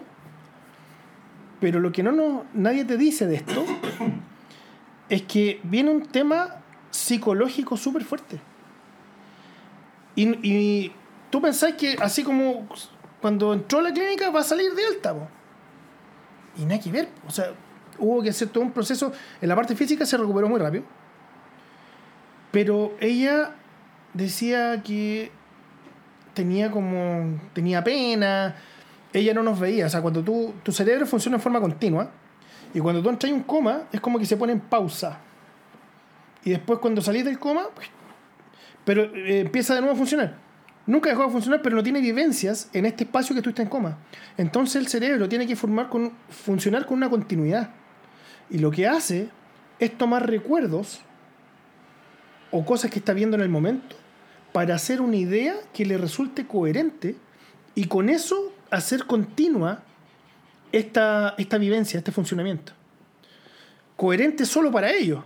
Porque imagínate cómo fue para nosotros tener a tu mamá en tu Navidad, ni año, nada, o sea, todos súper preocupados, qué sé yo. Pero ella, como no nos veía, ella decía: Me vinieron a abandonar a un asilo. Y se pasó este tremendo rollo y sufría porque nosotros la habíamos. Y algo que nunca fue, que son delirios, ¿cachai? Es son el tratar de hacer una historia coherente en este proceso de pausa, donde mi cerebro no está funcionando de manera continua o no tiene vivencia, ¿te fijáis? Entonces, chuta, pero mamá, y a mí me, molestaba, me daba rabia, me daba pena, pero ¿cómo voy a decir eso? Nosotros lo pasamos con pésimo, o sea, pero es que yo sentía eso. Es válido, es válido dentro de su... Le llevamos al psiquiatra. Claro. Y el psiquiatra me dijo, aquí tienen que ustedes tener mucha paciencia, porque esto no es una idea de tu mamá. Ella en su mente experimentó esas situaciones en su coherencia, ella sabe que no fue real. Pero la parte emocional, ella sintió eso y se le va a quitar con el tiempo y van a tener que aguantar y. Chuta, y decía, pero ¿cómo? Y ahí viene un poco esta aceptación, como, no puede ser, pero si no fue. Pero para ella fue, po. El médico me decía, imagínate una persona que vivía al interior de Puerto Montt. COVID, compadre. No habían cama, lo trasladan entubado a Santiago 40 días después despierta sin nunca en su vida, una persona de campo, haber ido a Santiago. Imagínate, solo en una ciudad que no conoce, despertar de un coma 40 días. Imagínate cómo se siente ese gallo. O sea, la cantidad de gente con problemas psicológicos post-COVID va en aumento. dicho por este psiquiatra de la Cataluña. y, ojo, ¿ah? eh, Solo, y estamos hablando solo de los COVID, pero estamos hablando de todo. Pero si pensamos en todo el entorno, cómo nos ha afectado a todos, a los niños, el encierro. ¿Cachai? O sea, nosotros somos seres sociales, somos de tribu, somos de, estar afuera, de compartir. No, no somos solo en, como alguna especie, ¿cierto? Que necesitáis esa interacción y no la estáis teniendo. Entonces, claro, tú ves las noticias, de repente pueden aumentar casos, no sé, siendo más extremos, quizás la violencia intrafamiliar, quizás, porque pueden haber detonantes. Bueno, han aumentado muchísimo. Absolutamente, o sea, es, lógico de acuerdo a lo que estamos viviendo, es un tema muy y, el tema que tú, eh, que tú mencionas del tratamiento, ojo, ya en muchos países se está trabajando el tratamiento a largo plazo, están hablando del, del long haul disease, en el caso de Estados Unidos, ya hay centros de salud que están que están atendiendo gente con problemas de long haul disease por, por, por COVID. Imagínate. Por COVID, no por la situación crisis, por COVID. Y nosotros estamos años luz. Estamos partiendo en pañales. Oye, Marcelo. Que mira, no, no, no, eh, eh, es súper interesante. No, es, algo, es algo que conversamos en el noticiero. Pero mira, no, no, quiero que nos no, quiero que extendamos mucho. Yo sé que la gente igual escucha nuestros episodios en parte. Eh, esa siempre es la invitación, porque, porque son, son programas de más de una hora y normalmente la gente lo escucha en el taco, en el bajan, bajan un pedacito, lo siguen escuchando eh, en la casa, cuando están comiendo. Hay mucha gente que trabaja de noche que nos ha escuchado también y que lo escucha en las guardias, etc. Así que la verdad es que en eso no, no, no hay ningún problema, pero vamos a pasar al tema de lleno en nuestra segunda parte, que es puntualmente con respecto a ACID. Perfecto. ACID, ¿no es cierto? Que es el Aircrew Initial Training, Center. Mira, mira qué interesante, porque ahí, ahí vamos, vamos a hablar. Así que cuéntanos, Marcelo. Eh, está más que claro de cómo nace un poquito la idea, porque se, nota que te gusta la instrucción, que te gusta poder entregar herramientas, etc. Pero cuéntanos un poquito la historia y qué es lo, qué es lo que hace ACID hoy día. Perfecto. Mira, como te comenté, yo soy de los pilotos que pasó de volar un Cessna con 300 horas a línea aérea, ¿cierto? Un Airbus 320, uno de los aviones más buenos del mundo y todo el tema. Fíjate que, y también te hablé de lo complejo que resultó para mí esta transición. Yo notaba que había una brecha muy grande entre la aviación general y la aviación de línea aérea. Hoy día no sé, pues los aviones de aviación general tienen Garmin, qué sé yo, quizá algo un poquito más sofisticado, pero pero no todos los clubes aéreos ni escuelas de vuelo tienen acceso a ese tipo de aviones y todavía quedan hartos aviones con pivoteado, con carátula fija, con HCI, con RMI. Entonces al final pasar de eso a un glass cockpit no era tan sencillo y el manejo de energía y todo ese tema tampoco era tan sencillo. Entonces pasó que cuando yo lo pasé mal en este curso inicial, que me costó, qué sé yo, me fue bien al final, dije, mira, antiguamente los cursos de línea eran súper largos, no sé, tres meses, cuatro meses, y después, en la época que me tocó, estaban haciendo estas reestructuraciones que por eficiencia lo estaban haciendo un poco más cortos. Entonces habían cosas que se fueron sacando de la instrucción, que probablemente no eran tan esenciales, pero, pero hacían que tuviese que tener una preparación previa de mejor calidad y cosas que, que daban muchas veces por sabía, pero que en realidad no, no, no las sabía. Entonces tenías que sobre la marcha ir aprendiendo muchas cosas y eso hacía que toda la, la figura se te hiciera más compleja. Entonces decía, pero ¿cómo? que ganas de, de, de ver algo que, que ¿cómo, ¿cómo, puedo hacer algo para tratar de hacer que esta brecha no sea tan larga? Después me tocó ir a, a, a, a la curso 787, qué sé yo, y vi el programa de instrucción de Boeing que tenía cosas muy buenas. Y dije, mira, si hubiera sabido esto antes, o si hubiera visto esta forma de, de, de enfrentarlo y de estudiar.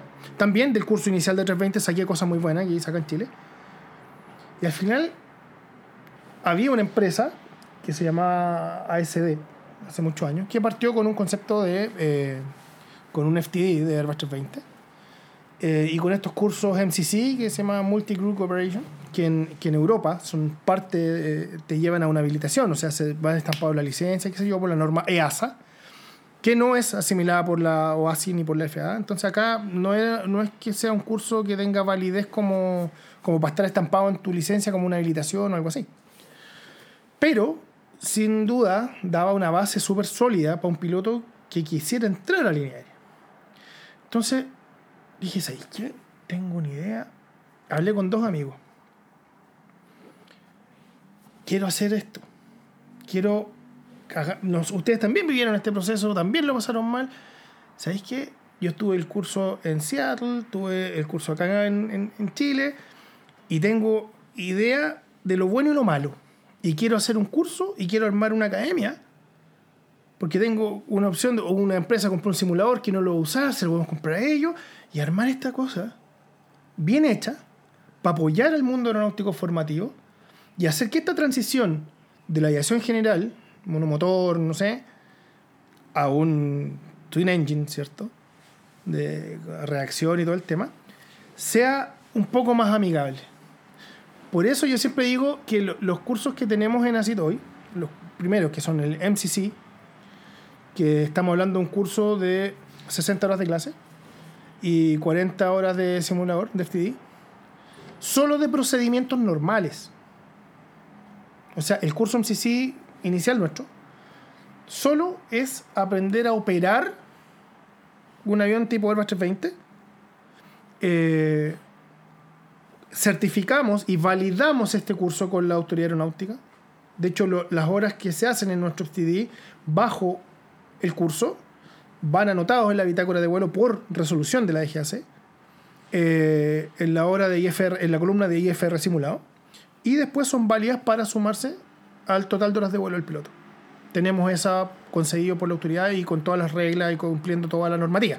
O sea, no hay nada aquí que no, que no esté eh, avalado y por eso lo puedo decir libremente. Está todo en regla.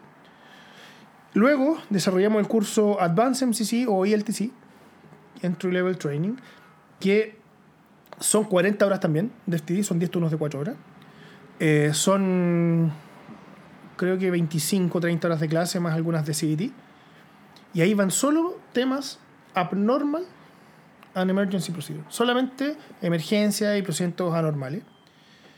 Eh, pero ya el piloto viene con una base de 40 horas de saber programar el MCDU, de saber entender los modos. A mí me costaba mucho, ah, voy llegando al top of descent, el avión va a bajar solo, tengo que apretar, tengo que tirar, la, la, la manillita?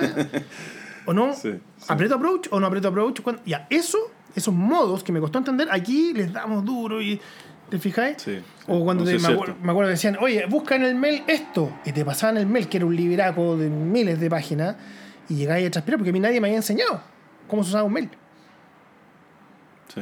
Hoy día yo tengo clases de mail. No, ¿Te- te fijáis yo, yo en- en- en recuerdo en, nuestro el programa? curso de Airbus, por ejemplo, que hay gente que se cabeceaba, pero de verdad, se cabeceaba el tratar de entender cuál era la diferencia entre selected, un Y modo manage. selected y un modo manage. ¿Sí? Y se lo cabeceaban. Y, y- y hay gente que no. Pero hay mucha gente que sí se cuestiona. Pero, pero ¿cómo? ¿Qué va a hacer el avión si yo pongo selected o yo pongo manage? Lo mismo que estás diciendo tú, que estamos hablando de un tema súper técnico, Sí, que es cómo sí, se huele el avión, sí, para los que nos están escuchando en el fondo. Pero, pero de repente con cosas así de sencillas había gente que se cabeceaba y, y eso le hacía perder tiempo de avanzar en otras materias. A eso está apuntado así, justamente. A estas cosas que pueden ser lógicas, pero puede ser que para alguien no lo sean. Exacto. Y requieren tiempo. Absolutamente. Entonces, este es el lugar. Y piensa que nosotros hacemos una, una formación, quisimos llegar a algo más integral. Y no dedicarnos solo a algo tan técnico. Piensa que nosotros queremos que estos pilotos que se van a desempeñar o tienen como aspiración llegar a línea aérea, tienen que aprender a vivir en este mundo. Y nosotros nos preocupamos desde hasta su vestimenta. Algo que podría ser súper básico pensar que, pero nosotros no puede llegar un alumno con chor y polera a clases. O sea, hay una orientación. Sí, claramente. O sea, ellos van con pantalón y camisa, que es como las tenías que estamos acostumbrados los pilotos a ocupar en el tema laboral. Cuando no estáis volando, tú una no buena vas- tenía papa frita. Exactamente, de papa frita. Tú no vas con jeans a, Sí, a cuando sí. vas a, a tu revalidación o al. Totalmente. ¿Cierto? Y si vais a ir a un examen con DGAC, probablemente vais con corbata. Chaqueta y corbata. Sí. Y si vas a ir a una entrevista de laboral, vas a ir con corbata. Y fíjate que algo que puede ser muy, muy lógico para nosotros, las generaciones de hoy día son diferentes. Ya ni siquiera eh, es tan importante criticarlo. Es así. Por lo tanto, tenéis que darle estos tips. Y Claro. Porque este mundo sigue siendo como más tradicional. No va tan evolucionado como, como, como otras áreas, probablemente. Entonces, no sé, pues si tú llegáis a, a un centro de entrenamiento, una línea aérea con, con short y polera, o sea, no vas a poder entrar, pues. O sea, Claro, es que más allá de tus gustos, yo creo que es un tema de diferencia con el resto. Absolutamente. final es eso Pero hoy día e- este sentido común no pasa a ser el más común de los sentidos. Entonces nosotros nos preocupamos incluso de eso. ¿Ya? Donde preparamos a estos pilotos en, en cómo desenvolverse.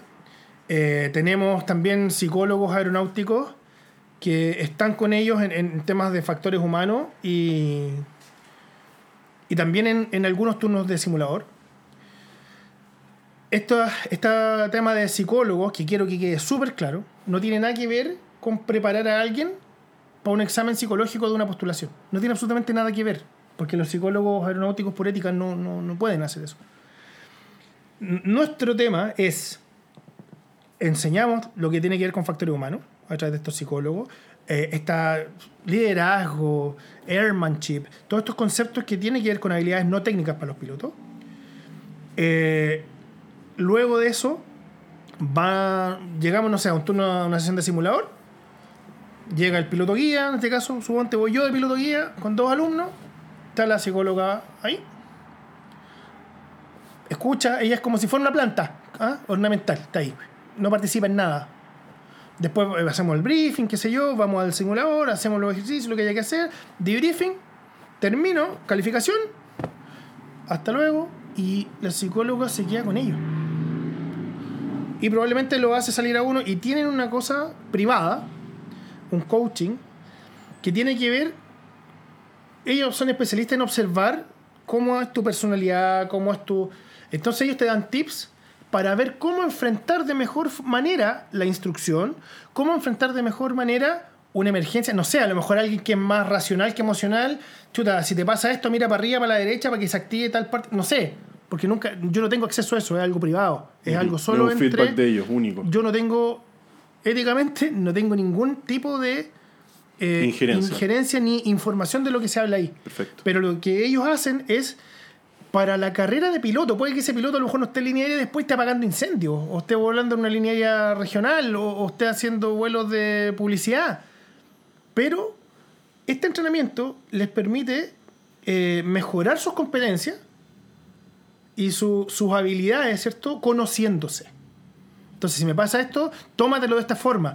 O si de repente tenéis un. como son personalidades diferentes, si voláis con un piloto que tiene X y te produce cierta rechazo, diferencia, bronca, como quieras llamarlo, manéjalo de esta forma. Aprende a leer las situaciones.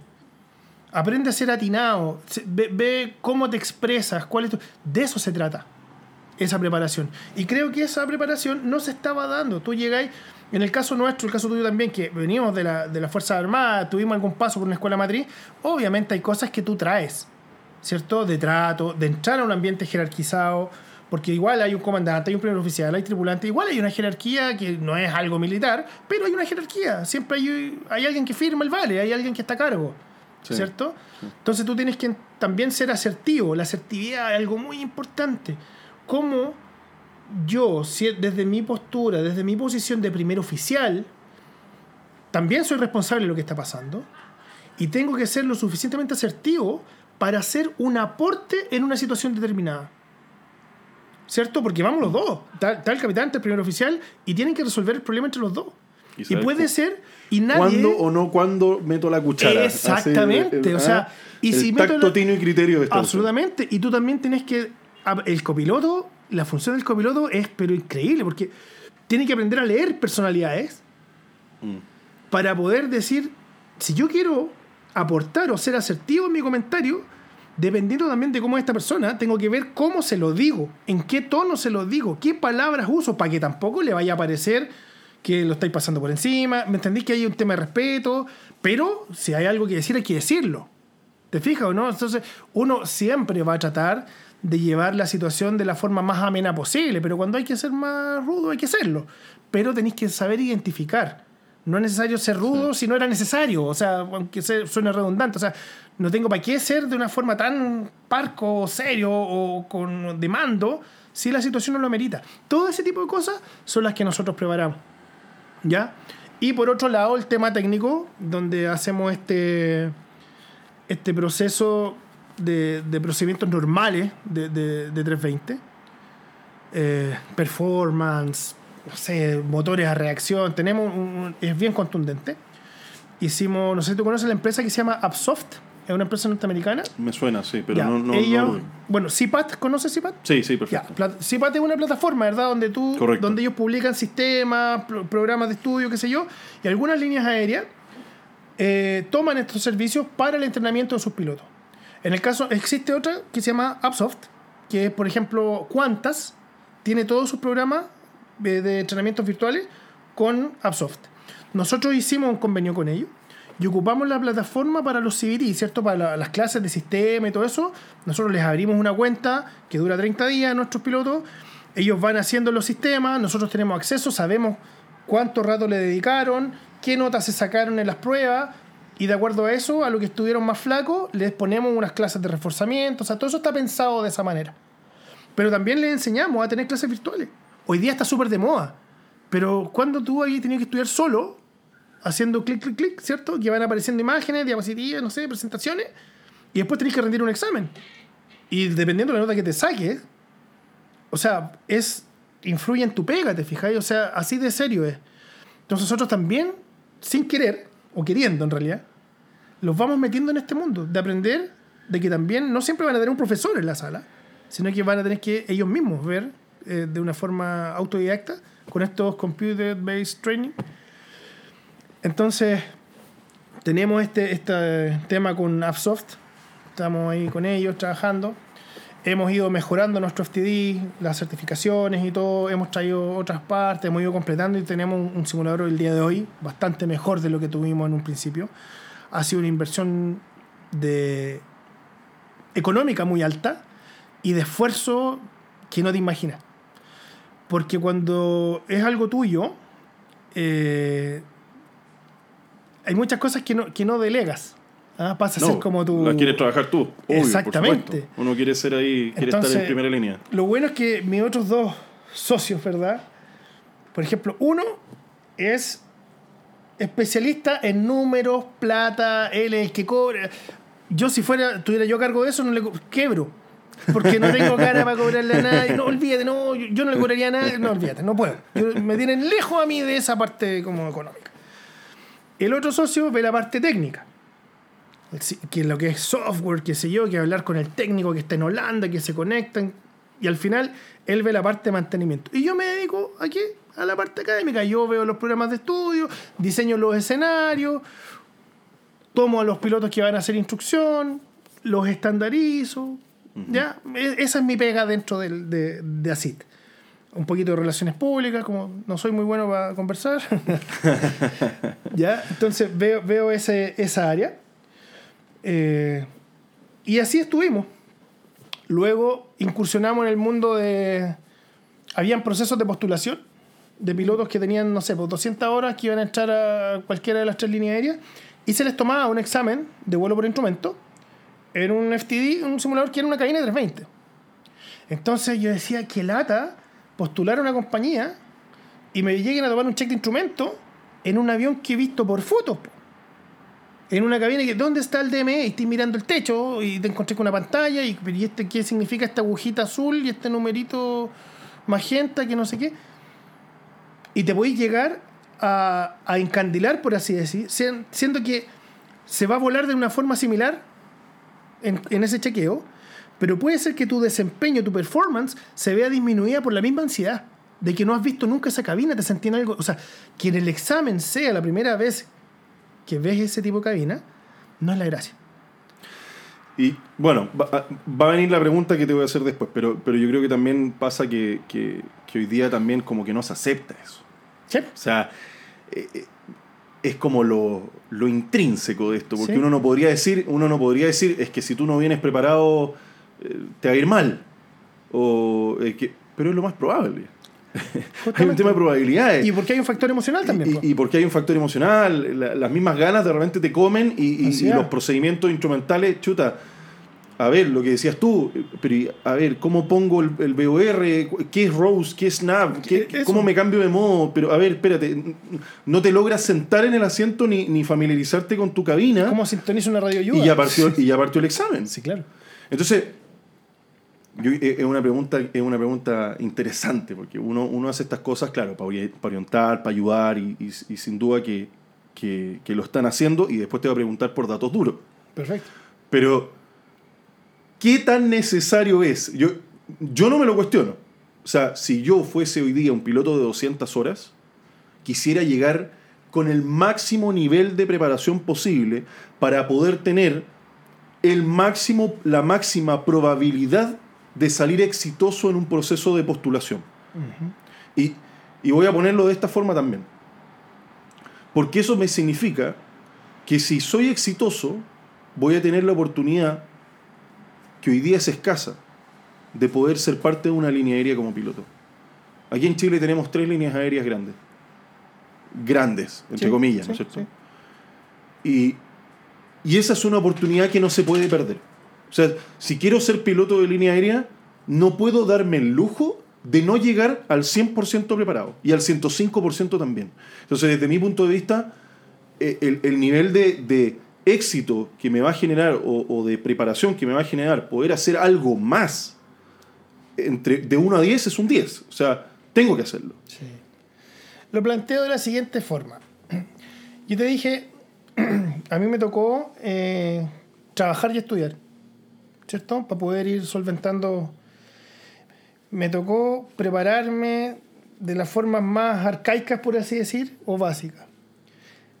Si este tipo de capacitaciones hubiera existido en esa época, habría trabajado más para pagármela.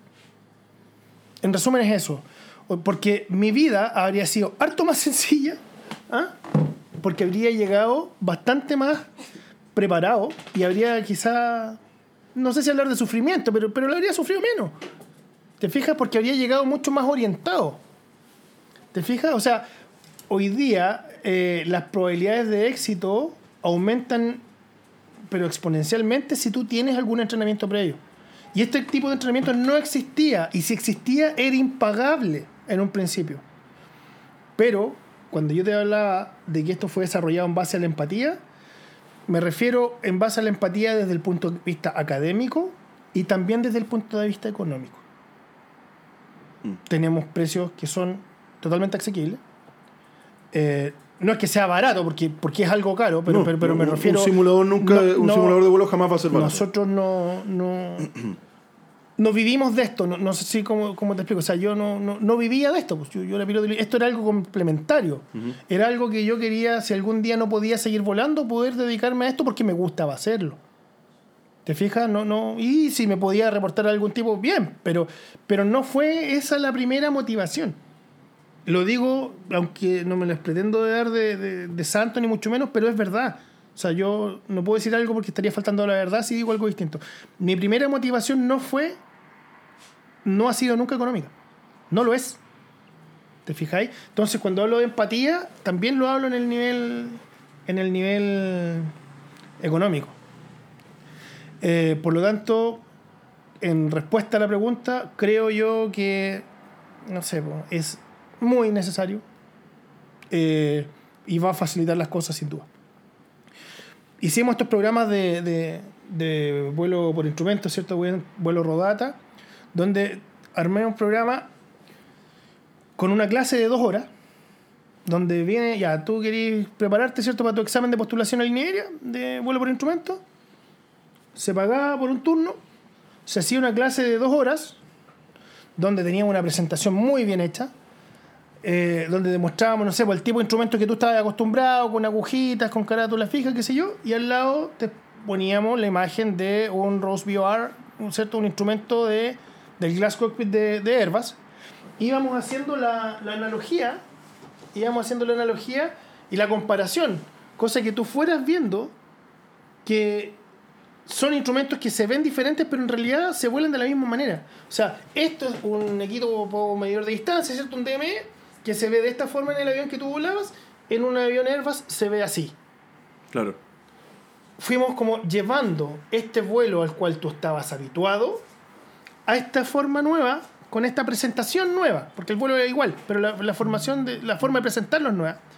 Por lo tanto, eh, hacemos esta preparación, qué sé yo, y luego vamos al, FTD a volar. Y hacemos un escenario, luego hacíamos salir a los que yo veía que estaban un poquito más, eh, más a caballo en el asunto, eh, o los que tenían un poquito más de experiencia. Le hacía hasta, no sé, pues circuito de espera en riñón, no sé, inventando, pero... Pero, pero, Pero se aprovechaba el tiempo al máximo, si ese es el tema. Ejercicios. No era, no era para hacerlo sentir de ninguna forma. O sea, lo veíamos en, en- en la medida que queríamos aprovechar el tiempo y que estuvieran preparados para que el ejercicio que les tiraran salieran airosos. Nosotros, en esa modalidad, preparamos 50 pilotos aproximadamente. De hecho, creo que fueron 52, entre 50 y 52. Lo que sí me acuerdo es que si fueron 50, cuando dieron sus exámenes de postulación, en el check de vuelo por instrumento, de esos 50 lo aprobaron 49. Solamente tuvimos una reprobación. Que después lo repitió y lo aprobó igual. Imagínate. Que ese era el, el dato duro que te quería pedir. Exactamente. Súper interesante poder tenerlo, porque ahí tú tienes una comparación clara. Sí. ¿ya? El vuelo que- eh, Rodata que nosotros tuvimos mucho éxito, sobre todo en el 2018-2019, era, de repente no teníamos eh, tiempo, o sea, estaba todo copado. La disponibilidad de simulador y de pilotos guía estaba copado. Porque no paraba. Chuta. Porque muchos pilotos, y te digo, y fue muy bonito también, porque me tocó ser capitán en vuelo, en check de línea, de copilotos que fueron mis alumnos. Alumnos, entre- no soy instructor, pero que, que participaste en su proceso, que, que Sí, los claro. guiaste de alguna manera, y me tocó volar con ellos después. Tengo fotos, ¿cachai? El primer oficial, que sus primeras programaciones en un 320 fue conmigo. ¿Te fijáis? ¿no? Entonces eh, se, se- se Sí, pues, genera eh, un vínculo súper súper paternal, pues algo súper bonito. Siempre ver el producto terminado, Exactamente, por decirlo así de forma material, es, maravilloso. Está la, la satisfacción del deber cumplido, pero totalmente. Exactamente, ¿cachai? Y ahí está, a los que nos gusta, a los que te gusta entregar algo, es, pero ya el éxtasis. O sea, llegáis a ver a alguien que esa semilla que tú, que tú pusiste empezó a, a crecer, ¿verdad? Y, y hoy día está la plantita ahí, es, es maravilloso. Oye, Marcelo, cuéntame un poquito, eh, ¿para dónde va hoy día ACIT? ¿Cuáles son las proyecciones que tienen eh, de crecimiento? Me imagino Sí. que, ah, eh, claro, estamos en medio de una crisis, pero, pero esto se va a recuperar y va a partir un boom de la aviación nuevamente, como estábamos el año 2019, que Sí. bien mencionaste. Esto va a regresar. Y no solamente va a regresar para pilotos que quieran volar aquí en Chile, va, a- va a regresar para pilotos que quieran volar en el extranjero también, que muchos van a poder tener esa oportunidad. Eh, yo creo mucho en, el- en el- en los acuerdos de cielos abiertos y que en algún minuto, perdón, otros países como, como hoy día lo hace China, como hoy día lo hace eh, el Medio Oriente, pilotos que se quieran preparar, que no necesariamente sean pilotos de 200 horas, ¿me entiendes?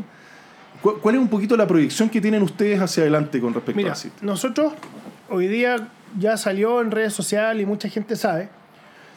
Fuimos una de las primeras empresas en Chile en generar un convenio con Airbus. Con Airbus de verdad, o sea, estamos hablando de que Sí, Airbus. hizo Sí, para, un que lo- que no- centro- para los que no saben, Airbus se vino a instalar aquí con un centro de entrenamiento Sí. aquí en Chile. Justamente. Eh, todavía no lo inaugura oficialmente, pero ya está en, en su fase final. digamos. Sí, sí. De hecho, está con funcionamientos ya. De hecho, una, una línea aérea ya se fue directamente a hacer todo Sí, su entrenamiento con sí, ellos. Eh, bueno, nosotros vimos que había mucho piloto que estaba sin trabajo hoy día y que necesitaba mantener su habilitación o mantenerse entrenado para poder estar atento para cuando esto se reactive. Entonces, lo más divertido de todo, o más increíble, es que a mí un par de personas me dijeron, oye, ¿tú conoces a alguien en la Airbus? Y yo, no. En el centro de entrenamiento nuevo, ¿qué? porque me preguntaron por ti, yo conozco a alguien que trabaja ahí, y ¿le puedo dar tu teléfono? Y yo, claro. Y al final empezamos, con- me, me manda un WhatsApp una persona, empezamos, resultó que era, era un gerente de Airbus, hicimos una reunión, le mostramos, bueno, ellos habían escuchado de nosotros, querían ver qué hacíamos. Para nosotros, obviamente, era un honor, o sea, que, que Airbus, ¿cierto?, se estaba interesando en lo que nosotros hacíamos. Era algo así como impensado, o sea, si partimos, eh, fue una idea de tres amigos, ¿te fijáis? O sea, no, el 2018 había sido un año y 2019 excelente para nosotros, iba para arriba, o sea, nos cambiamos de oficina, olvídate, nos fuimos a la ciudad empresarial, una oficina del después, íbamos ya, pero el 2020 la hacíamos, la rematábamos. Claro. Pero nadie pensó Bueno, que íbamos a entrar en spin. Y olvídate, tuvimos la oficina cerrada prácticamente todo el año pasado. Y pagando el arriendo, y, y olvídate, o sea, fue súper complejo, muy difícil. Eh, se abrió esta opción con Airbus, le hicimos una presentación, le mostramos lo que hacíamos, pasamos un proceso que ellos tienen, de, porque para poder trabajar con ellos, ellos te hacen como una evaluación, la mandan a Francia, y ellos dicen sí o no, puedes, puedes trabajar con ellos. Pasamos ese proceso como empresa. Eh, y hoy día nosotros tenemos acceso a las instalaciones de Airbus y podemos eh, ocupar su- sus simuladores, incluso sus salas de clase. No voy a adelantar mucho de eso porque ellos van a hacer su inauguración. Eh, espero que nos inviten a todos. Pero tienen un centro maravilloso. De verdad, algo que, que vale la pena conocerlo. Y, y ellos tendrán cierto su primicia y su inauguración para que esté al, al alcance de todos. Pero nosotros podemos, trabajamos con ellos. O sea, tenemos eh, mañana hay turno eh, en Airbus con pilotos que se están reentrenando, que son alumnos nuestros. Y de hecho, yo los acompaño mañana, va un instructor, yo y eh, un instructor, los alumnos y yo. Y la próxima semana tienen su chequeo con la EGAC para recuperar su habilitación de 320. O sea, estamos trabajando ya. o sea, hoy día ASIT tiene capacidad de full flight y de reentrenamiento. Absolutamente. Eso, eso es lo importante que y, me y gustaría estamos destacarlo. desarrollando no solo eso, tenemos la capacidad hoy día de, desarroll- de que un piloto se reentrene y reobtenga su habilitación de Airbus 320, habi- terminando su, no sé, en el caso mío, yo dejé, dejé los controles siendo comandante 320. Por lo tanto, puedo reentrenarme y recuperar mi habilitación de 320 y necesito hoy día absolutamente. ¿Por qué? Porque tengo FTD y porque tengo acceso a full flight en Airbus. Pero estamos desarrollando hoy día también un programa, porque puede ser que un piloto voló 320, se fue a 787, a 767 o fue a volar afuera otro avión, quedó sin trabajo y hoy día no es ningún secreto que probablemente la ruta que primero se reactive van a ser las rutas regionales. O sea, tener hoy día una habilitación del Airbus 320 es lejos la habilitación más cotizada en todo el mundo. Sí, O sea, sí, totalmente. Entonces nosotros estamos armando un programa donde vamos a poder reconvertir un piloto que haya volado el avión, que haya perdido, porque de acuerdo a la norma, cuando tú dejas de volar por 24 meses el material, tienes que partir haciendo el curso de nuevo. Ya no basta un reentrenamiento, tienes que hacer un curso inicial de nuevo. Nosotros estamos viendo un curso eh, para cumplir toda la normativa a un costo muy bajo y poder reentrenar pilotos que hayan volado el avión, pero ya no lo estuvieron haciendo en sus últimas funciones en línea aérea y reconvertirlo. O sea, poder reentrenar a un piloto de otro material de vuelta al 320. Eso también es una capacidad que al corto plazo la vamos a tener. Estamos en temas de procesos de certificaciones de, FTD, que hay que subir el nivel. Estamos en eso. Llegar, compramos eh, side nuevos, pedales, eh, paneles con circuit breakers para poder llegar al nivel que necesitamos para que ese entrenamiento sea válido como un type rated, para te dé créditos para la obtención de habilitación, que no es lo mismo que hacer cursos de MCC. Porque aquí estamos hablando de algo que va a ir estampado en tu licencia. Nosotros estamos ahora desaduanando las partes y piezas nuevas que compramos para hacer los reemplazos y poder llegar a un nivel más alto donde ir a este FTD te permita sumar créditos para que después lo complementes con un full freight y saques de nuevo tu licencia. O si alguien que tenga 200 horas me dice, ¿sabes qué? Yo quiero ser piloto 320. Eso, eso es lo que te quería preguntar. Sí. Eso es lo, ¿Lo que te vamos quería a poder preguntar, hacer? Porque, mira, a ver, haciendo, haciendo el análisis de, de- de la realidad que estamos viviendo, van a haber pilotos que van a tener la opción económica y van a haber pilotos que no la van a tener Sí. y que van a tener que pelear a lo mejor. Hoy día, si hay algo que creo que deben tratar de hacer a los alumnos, a los pilotos que, que están buscando postular una línea aérea en el, en el mediano plazo, ya con una recuperación, estoy hablando de pilotos entre eh, 300 horas, 200 horas, el piloto nuevo. Yo creo que lo que, lo que tienen que hacer es buscar herramientas. Ya estamos más que claro que tener un plus para poder postular una línea aérea es, es vital. O sea, ya es un must. No, no es algo que no. Y, y no lo digo porque estás tú acá, ni lo digo por, por ACID, porque lo hemos conversado hacia atrás con, en, en otras, con otros invitados. Eh, es, es algo que tiene que ser. Uno tiene que, uno tiene que buscar ese, ese extra. Eh, y si ahora además vas a tener la opción de poder tener un type rating para los que puedan, Sí. por eso digo, para los que Sí, puedan claro. tener esa capacidad económica, bueno, es, es un gran plus. Sí. Es un gran plus, porque voy a llegar directo. Eh, eh, es como que, oye, me, me van a contratar para manejar camiones, pero ya los manejo. Afuera los estoy manejando de forma normal. Esto es lo mismo. o sea, eh, esto es- ya vuelo el avión. Claro. Me falta subirme al avión. pero Nosotros- el avión lo vuelo. Nosotros tenemos eh, nuestro. Pues tenemos pilotos guía. De hecho, yo soy piloto guía. No me califico como instructor porque no está en mi habilitación. Pero tengo los instructores que son evaluadores que son, fueron instructores en las compañías. No sé, el caso de, por ejemplo, don Raúl Trujillo, un piloto muy reconocido, ¿cierto? A nivel de Airbus Chile, o quizás uno de los que tenga más experiencia, que jubiló, está trabajando con nosotros. Por lo tanto, ¿quién más que él en formar pilotos iniciales o, o presentar gente a chequeo y todo el tema? Eh, gente que se está desempeñando en algunas compañías como instructores actualmente.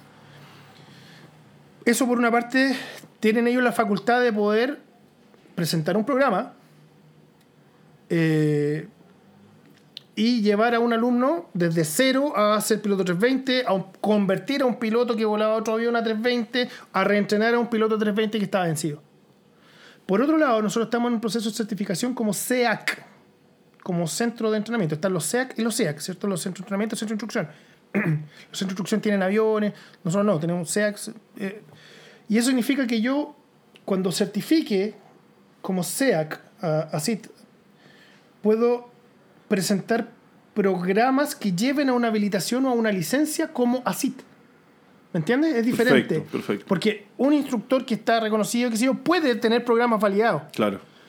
Pero tú Yo- lo estás presentando como ACID. Yo, es- Sí, sí. mi idea ahora es de aquí al corto plazo hacer que ACID sea un centro de entrenamiento que también vamos, estamos desarrollando programas de evaluación de competencia lingüística inglés. O sea, nosotros tenemos en este momento, podemos, tenemos la capacidad de hacer clases de inglés. Alguien, tú tienes que renovar tu examen de inglés, puedes tomar clases con nosotros y después ir a darlo a las instituciones que hoy día están tomando los exámenes de inglés. Nosotros hoy estamos ya con reuniones con la DGAC y estamos buscando los requisitos que ellos nos están pidiendo, que es una documentación, para poder ser de las entidades que toman exámenes. Eso también ya falta muy poco. Ya estamos en final corto para tener esa autorización. Ya tuvimos las primeras reuniones con, con DGAC, estamos viendo una certificación de uno de los instructores, la documentación ya la tenemos, pero bueno, ahí me estoy como adelantando un poquito, me van a retar los otros socios, pero, pero ACID hoy día es cursos MCC, cursos ILTC, preparación de vuelo por instrumentos Road Data en cabina Airbus, reentrenamiento de pilotos que hayan vencido o que necesiten renovar o revalidar, que no es lo mismo, su habilitación de tipo por el convenio que tenemos con Airbus Training, Chile Training Center. Eh, vamos a tener cursos para obtener PTLA también. Primeros oficiales que estén desvinculados que quieran sacar su PTLA para poder postular al extranjero. También vamos a tener eso como SEAC. Pero hay que ser SEAC primero. Y también vamos a tener muy pronto estos cursos de conversión de pilotos que pasaron por Airbus 320, cesaron su fusión en línea aérea ahora no volando ese avión y poder traerlos de vuelta para que tengan más opciones laborales, porque hoy día, insisto, no es ningún misterio que las primeras rutas que se van a abrir son las rutas regionales. Por lo tanto, una licencia 320 hoy día en, en- en tu bolsillo pesa más, no sé, pues, que un 747, que, que- que- no sé qué otro tipo de aviones. Eso es una realidad, no lo digo por No, mi no, negocio, no, no, es la realidad es de a la nivel aviación. mundial. Además que el Airbus 320, el avión por excelencia que en este momento está ganando mucho terreno. Ya hemos visto los problemas que tiene el 737, que vendría siendo su- el, el, el, rival directo. el rival directo, el 737. Eh, el 757 está saliendo de la línea y tenemos el Airbus 321 Que lo- LR y. XLR Que va a ser lo mismo y más. Sí. Eh, entonces, eh, Airbus, Y mucho ha, más eficiente. Airbus, Airbus ha ganado mucho terreno en eso y hoy día, como dices tú, tener una licencia de Airbus 320 en la mano es una puerta al mundo. No tan solo aquí en Chile, sino que en el mundo.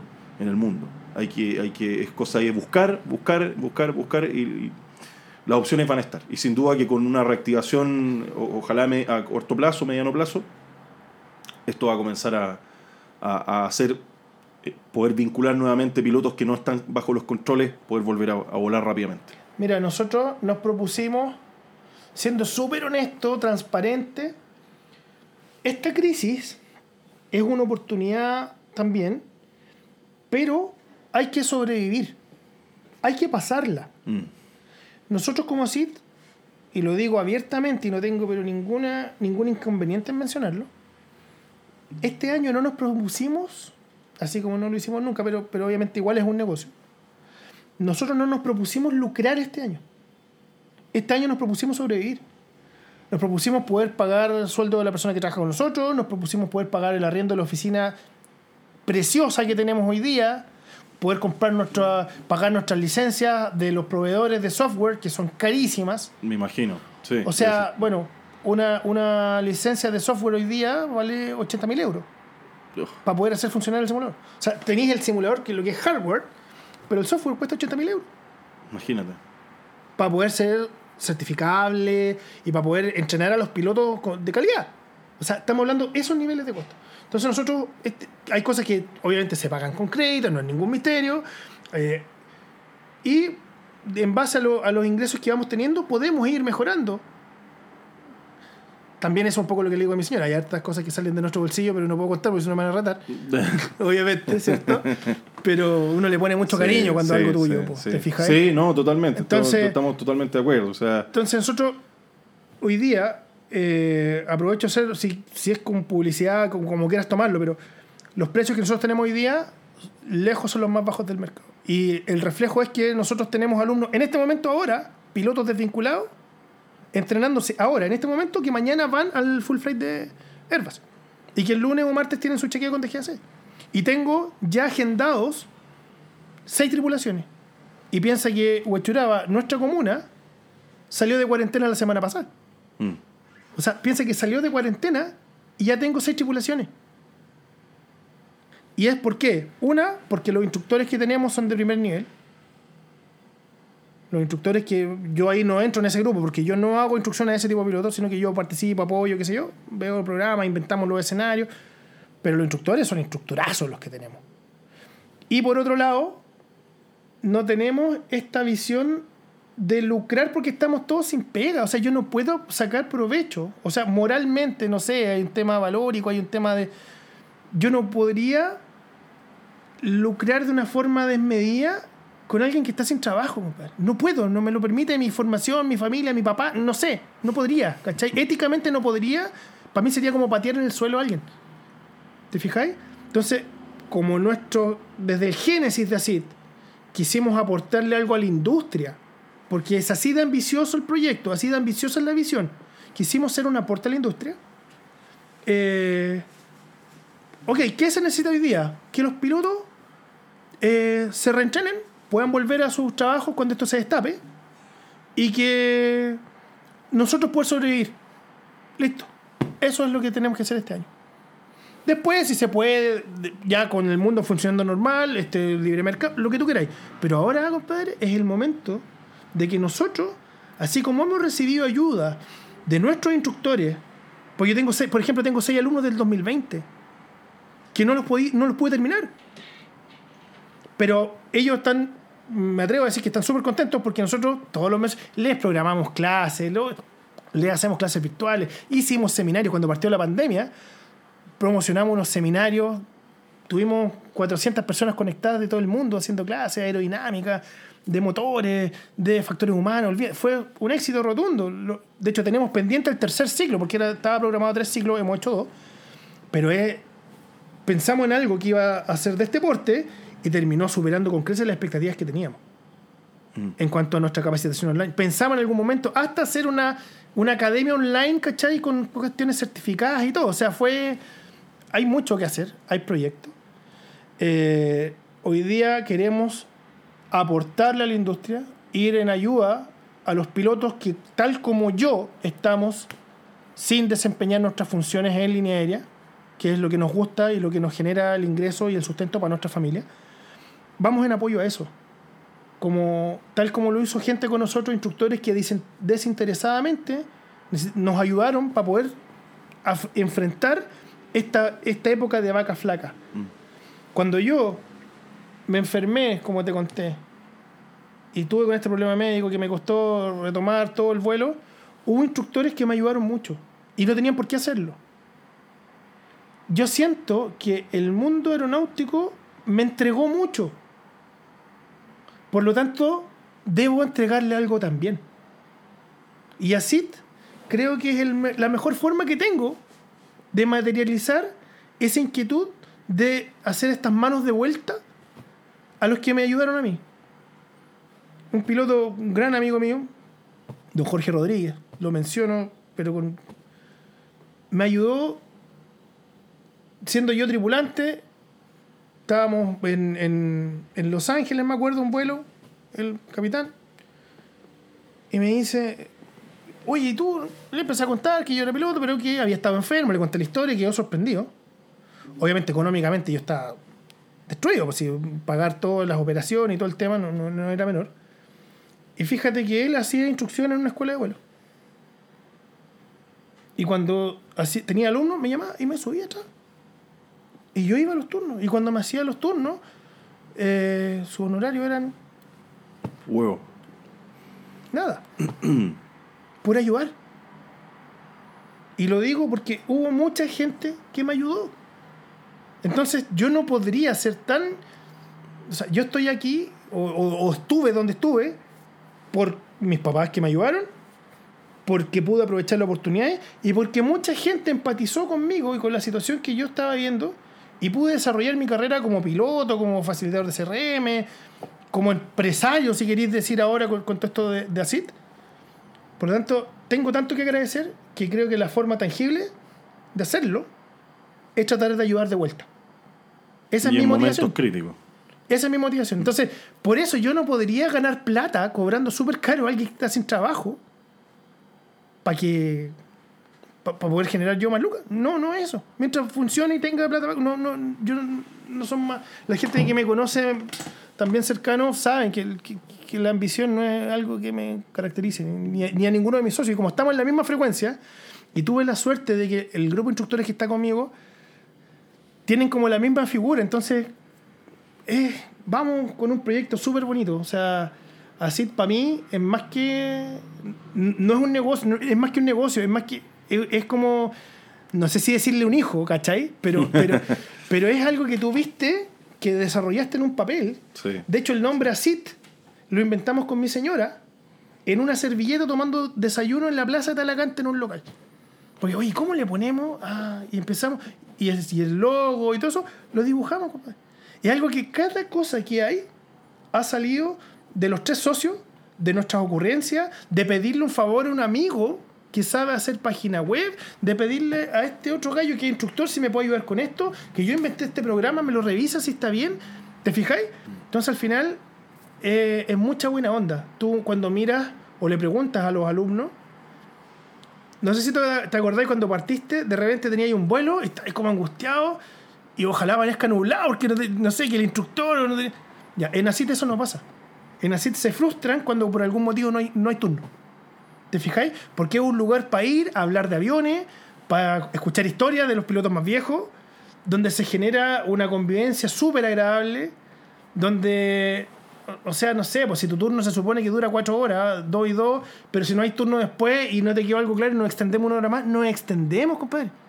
No tenemos eso, sobre todo, y todos los instructores están en eso, o sea, nosotros no estamos ni pendientes del reloj, ni- obviamente hay que estar pendiente del reloj si es que viene otra G por respeto, porque si Sí, viene otro alumno. sí.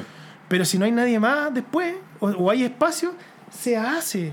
Si hay pilotos que quieren ir a estudiar solo y yo estoy voy y los acompañamos. ¿Cachai? O sea, no, y eso totalmente fuera de, de- programa. Entonces, es un proyecto muy bonito.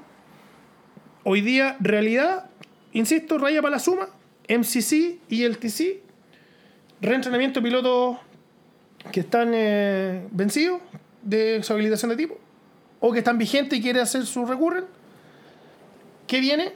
Viene type rated, viene reconversión de pilotos que volaron el avión y no lo vuelan hace más de 24 meses, viene eh, evaluación de inglés, si Dios quiere, y el proyecto más ambicioso es el PTLA, de poder convertir primeros oficiales, pilotos comerciales, convertirlos a licencia de ATP, ¿cierto? PTLA, piloto de transporte lineal. Eso es así hoy día Oye, tu casa y voy a aprovechar eh. de dejarte invitadísimo para que vayas a vernos si querías hacer una cápsula, si nos conseguimos a alguien que grabe, que, yo, que vueles nuestro Vamos a hacerlo, vamos a hacerlo, para mostrar. sí. A tu casa nomás llegas, como se dice. Muchísimas gracias, Marcelo. Eh, mira, hemos conversado casi dos horas en, Oh. en do- en do- en dos etapas. Eh, primero sobre tu vida, eh, que sin duda para muchos, creo que muchos se van a sentir identificados con tu historia. Así que eh, te agradezco mucho por contar tu historia. No todos tienen la facilidad de poder sentarse acá a conversar o, o en cualquier parte y contar su vida, contar lo que le pasó, contar cómo ha sido su experiencia. No todo el mundo lo puede hacer. No, no todo el mundo tiene esa facilidad. Y, y contarnos eso, esas historias que de repente salen, porque podríamos estar hablando 200 Sí, años, ya. pero, pero contar historias que son, in- que son interesantes para, para nuestros auditores. Eh, y por otro lado hablamos acerca de ACID, eh, que sin duda tiene muchísimos proyectos hacia Sí, adelante. Yo estoy impresionado en la cantidad de, de- de cápsulas que están trabajando en el fondo, Sí. de, de- de proyectos distintos y que es muy posible que en el mediano, a lo mejor hasta corto plazo, se puedan ver realizadas. Eh, con una asociación con Airbus que, que te significa también un, una- un- un pasar de una categoría a otra de otro planeta. O sea, ya, ya tener el lujo de estar en Airbus, ya tener el lujo de que Airbus haya llegado a Chile es, es, es grande. Sí. Y poder tener la opción de estar asociado con ellos y tener y, y poder entrenarte en Airbus me parece, me parece fantástico. Sí, Eh, quiero quiero que, que cierres tú el programa haciendo. eh, Ya hiciste una reflexión con respecto a tu vida, pero me interesaría que hicieras esa, ese llamado, esa invitación final a las personas que nos escuchan, pero en especial en este caso a quienes están eh, en este momento pasándola mal, a, a chicos jóvenes a lo mejor que, que no saben cuál es el camino, que quieren ser pilotos, que quieren pertenecer a la aviación, y ojo, que a lo mejor quieren ser tripulantes, para partir su vida como tripulantes porque quieren juntar las lucas para poder pagarse algún día el curso. Me gustaría que le hicieras un llamado a todos ellos eh, y, y que sea un poquito esa segunda reflexión como la que hiciste al principio. Perfecto. Mira, eh, hoy día hay muchos pilotos tanto primeros oficiales como comandantes, que fuimos tripulantes. Hoy día es algo bastante más común de lo que fue en mi época. Sin duda.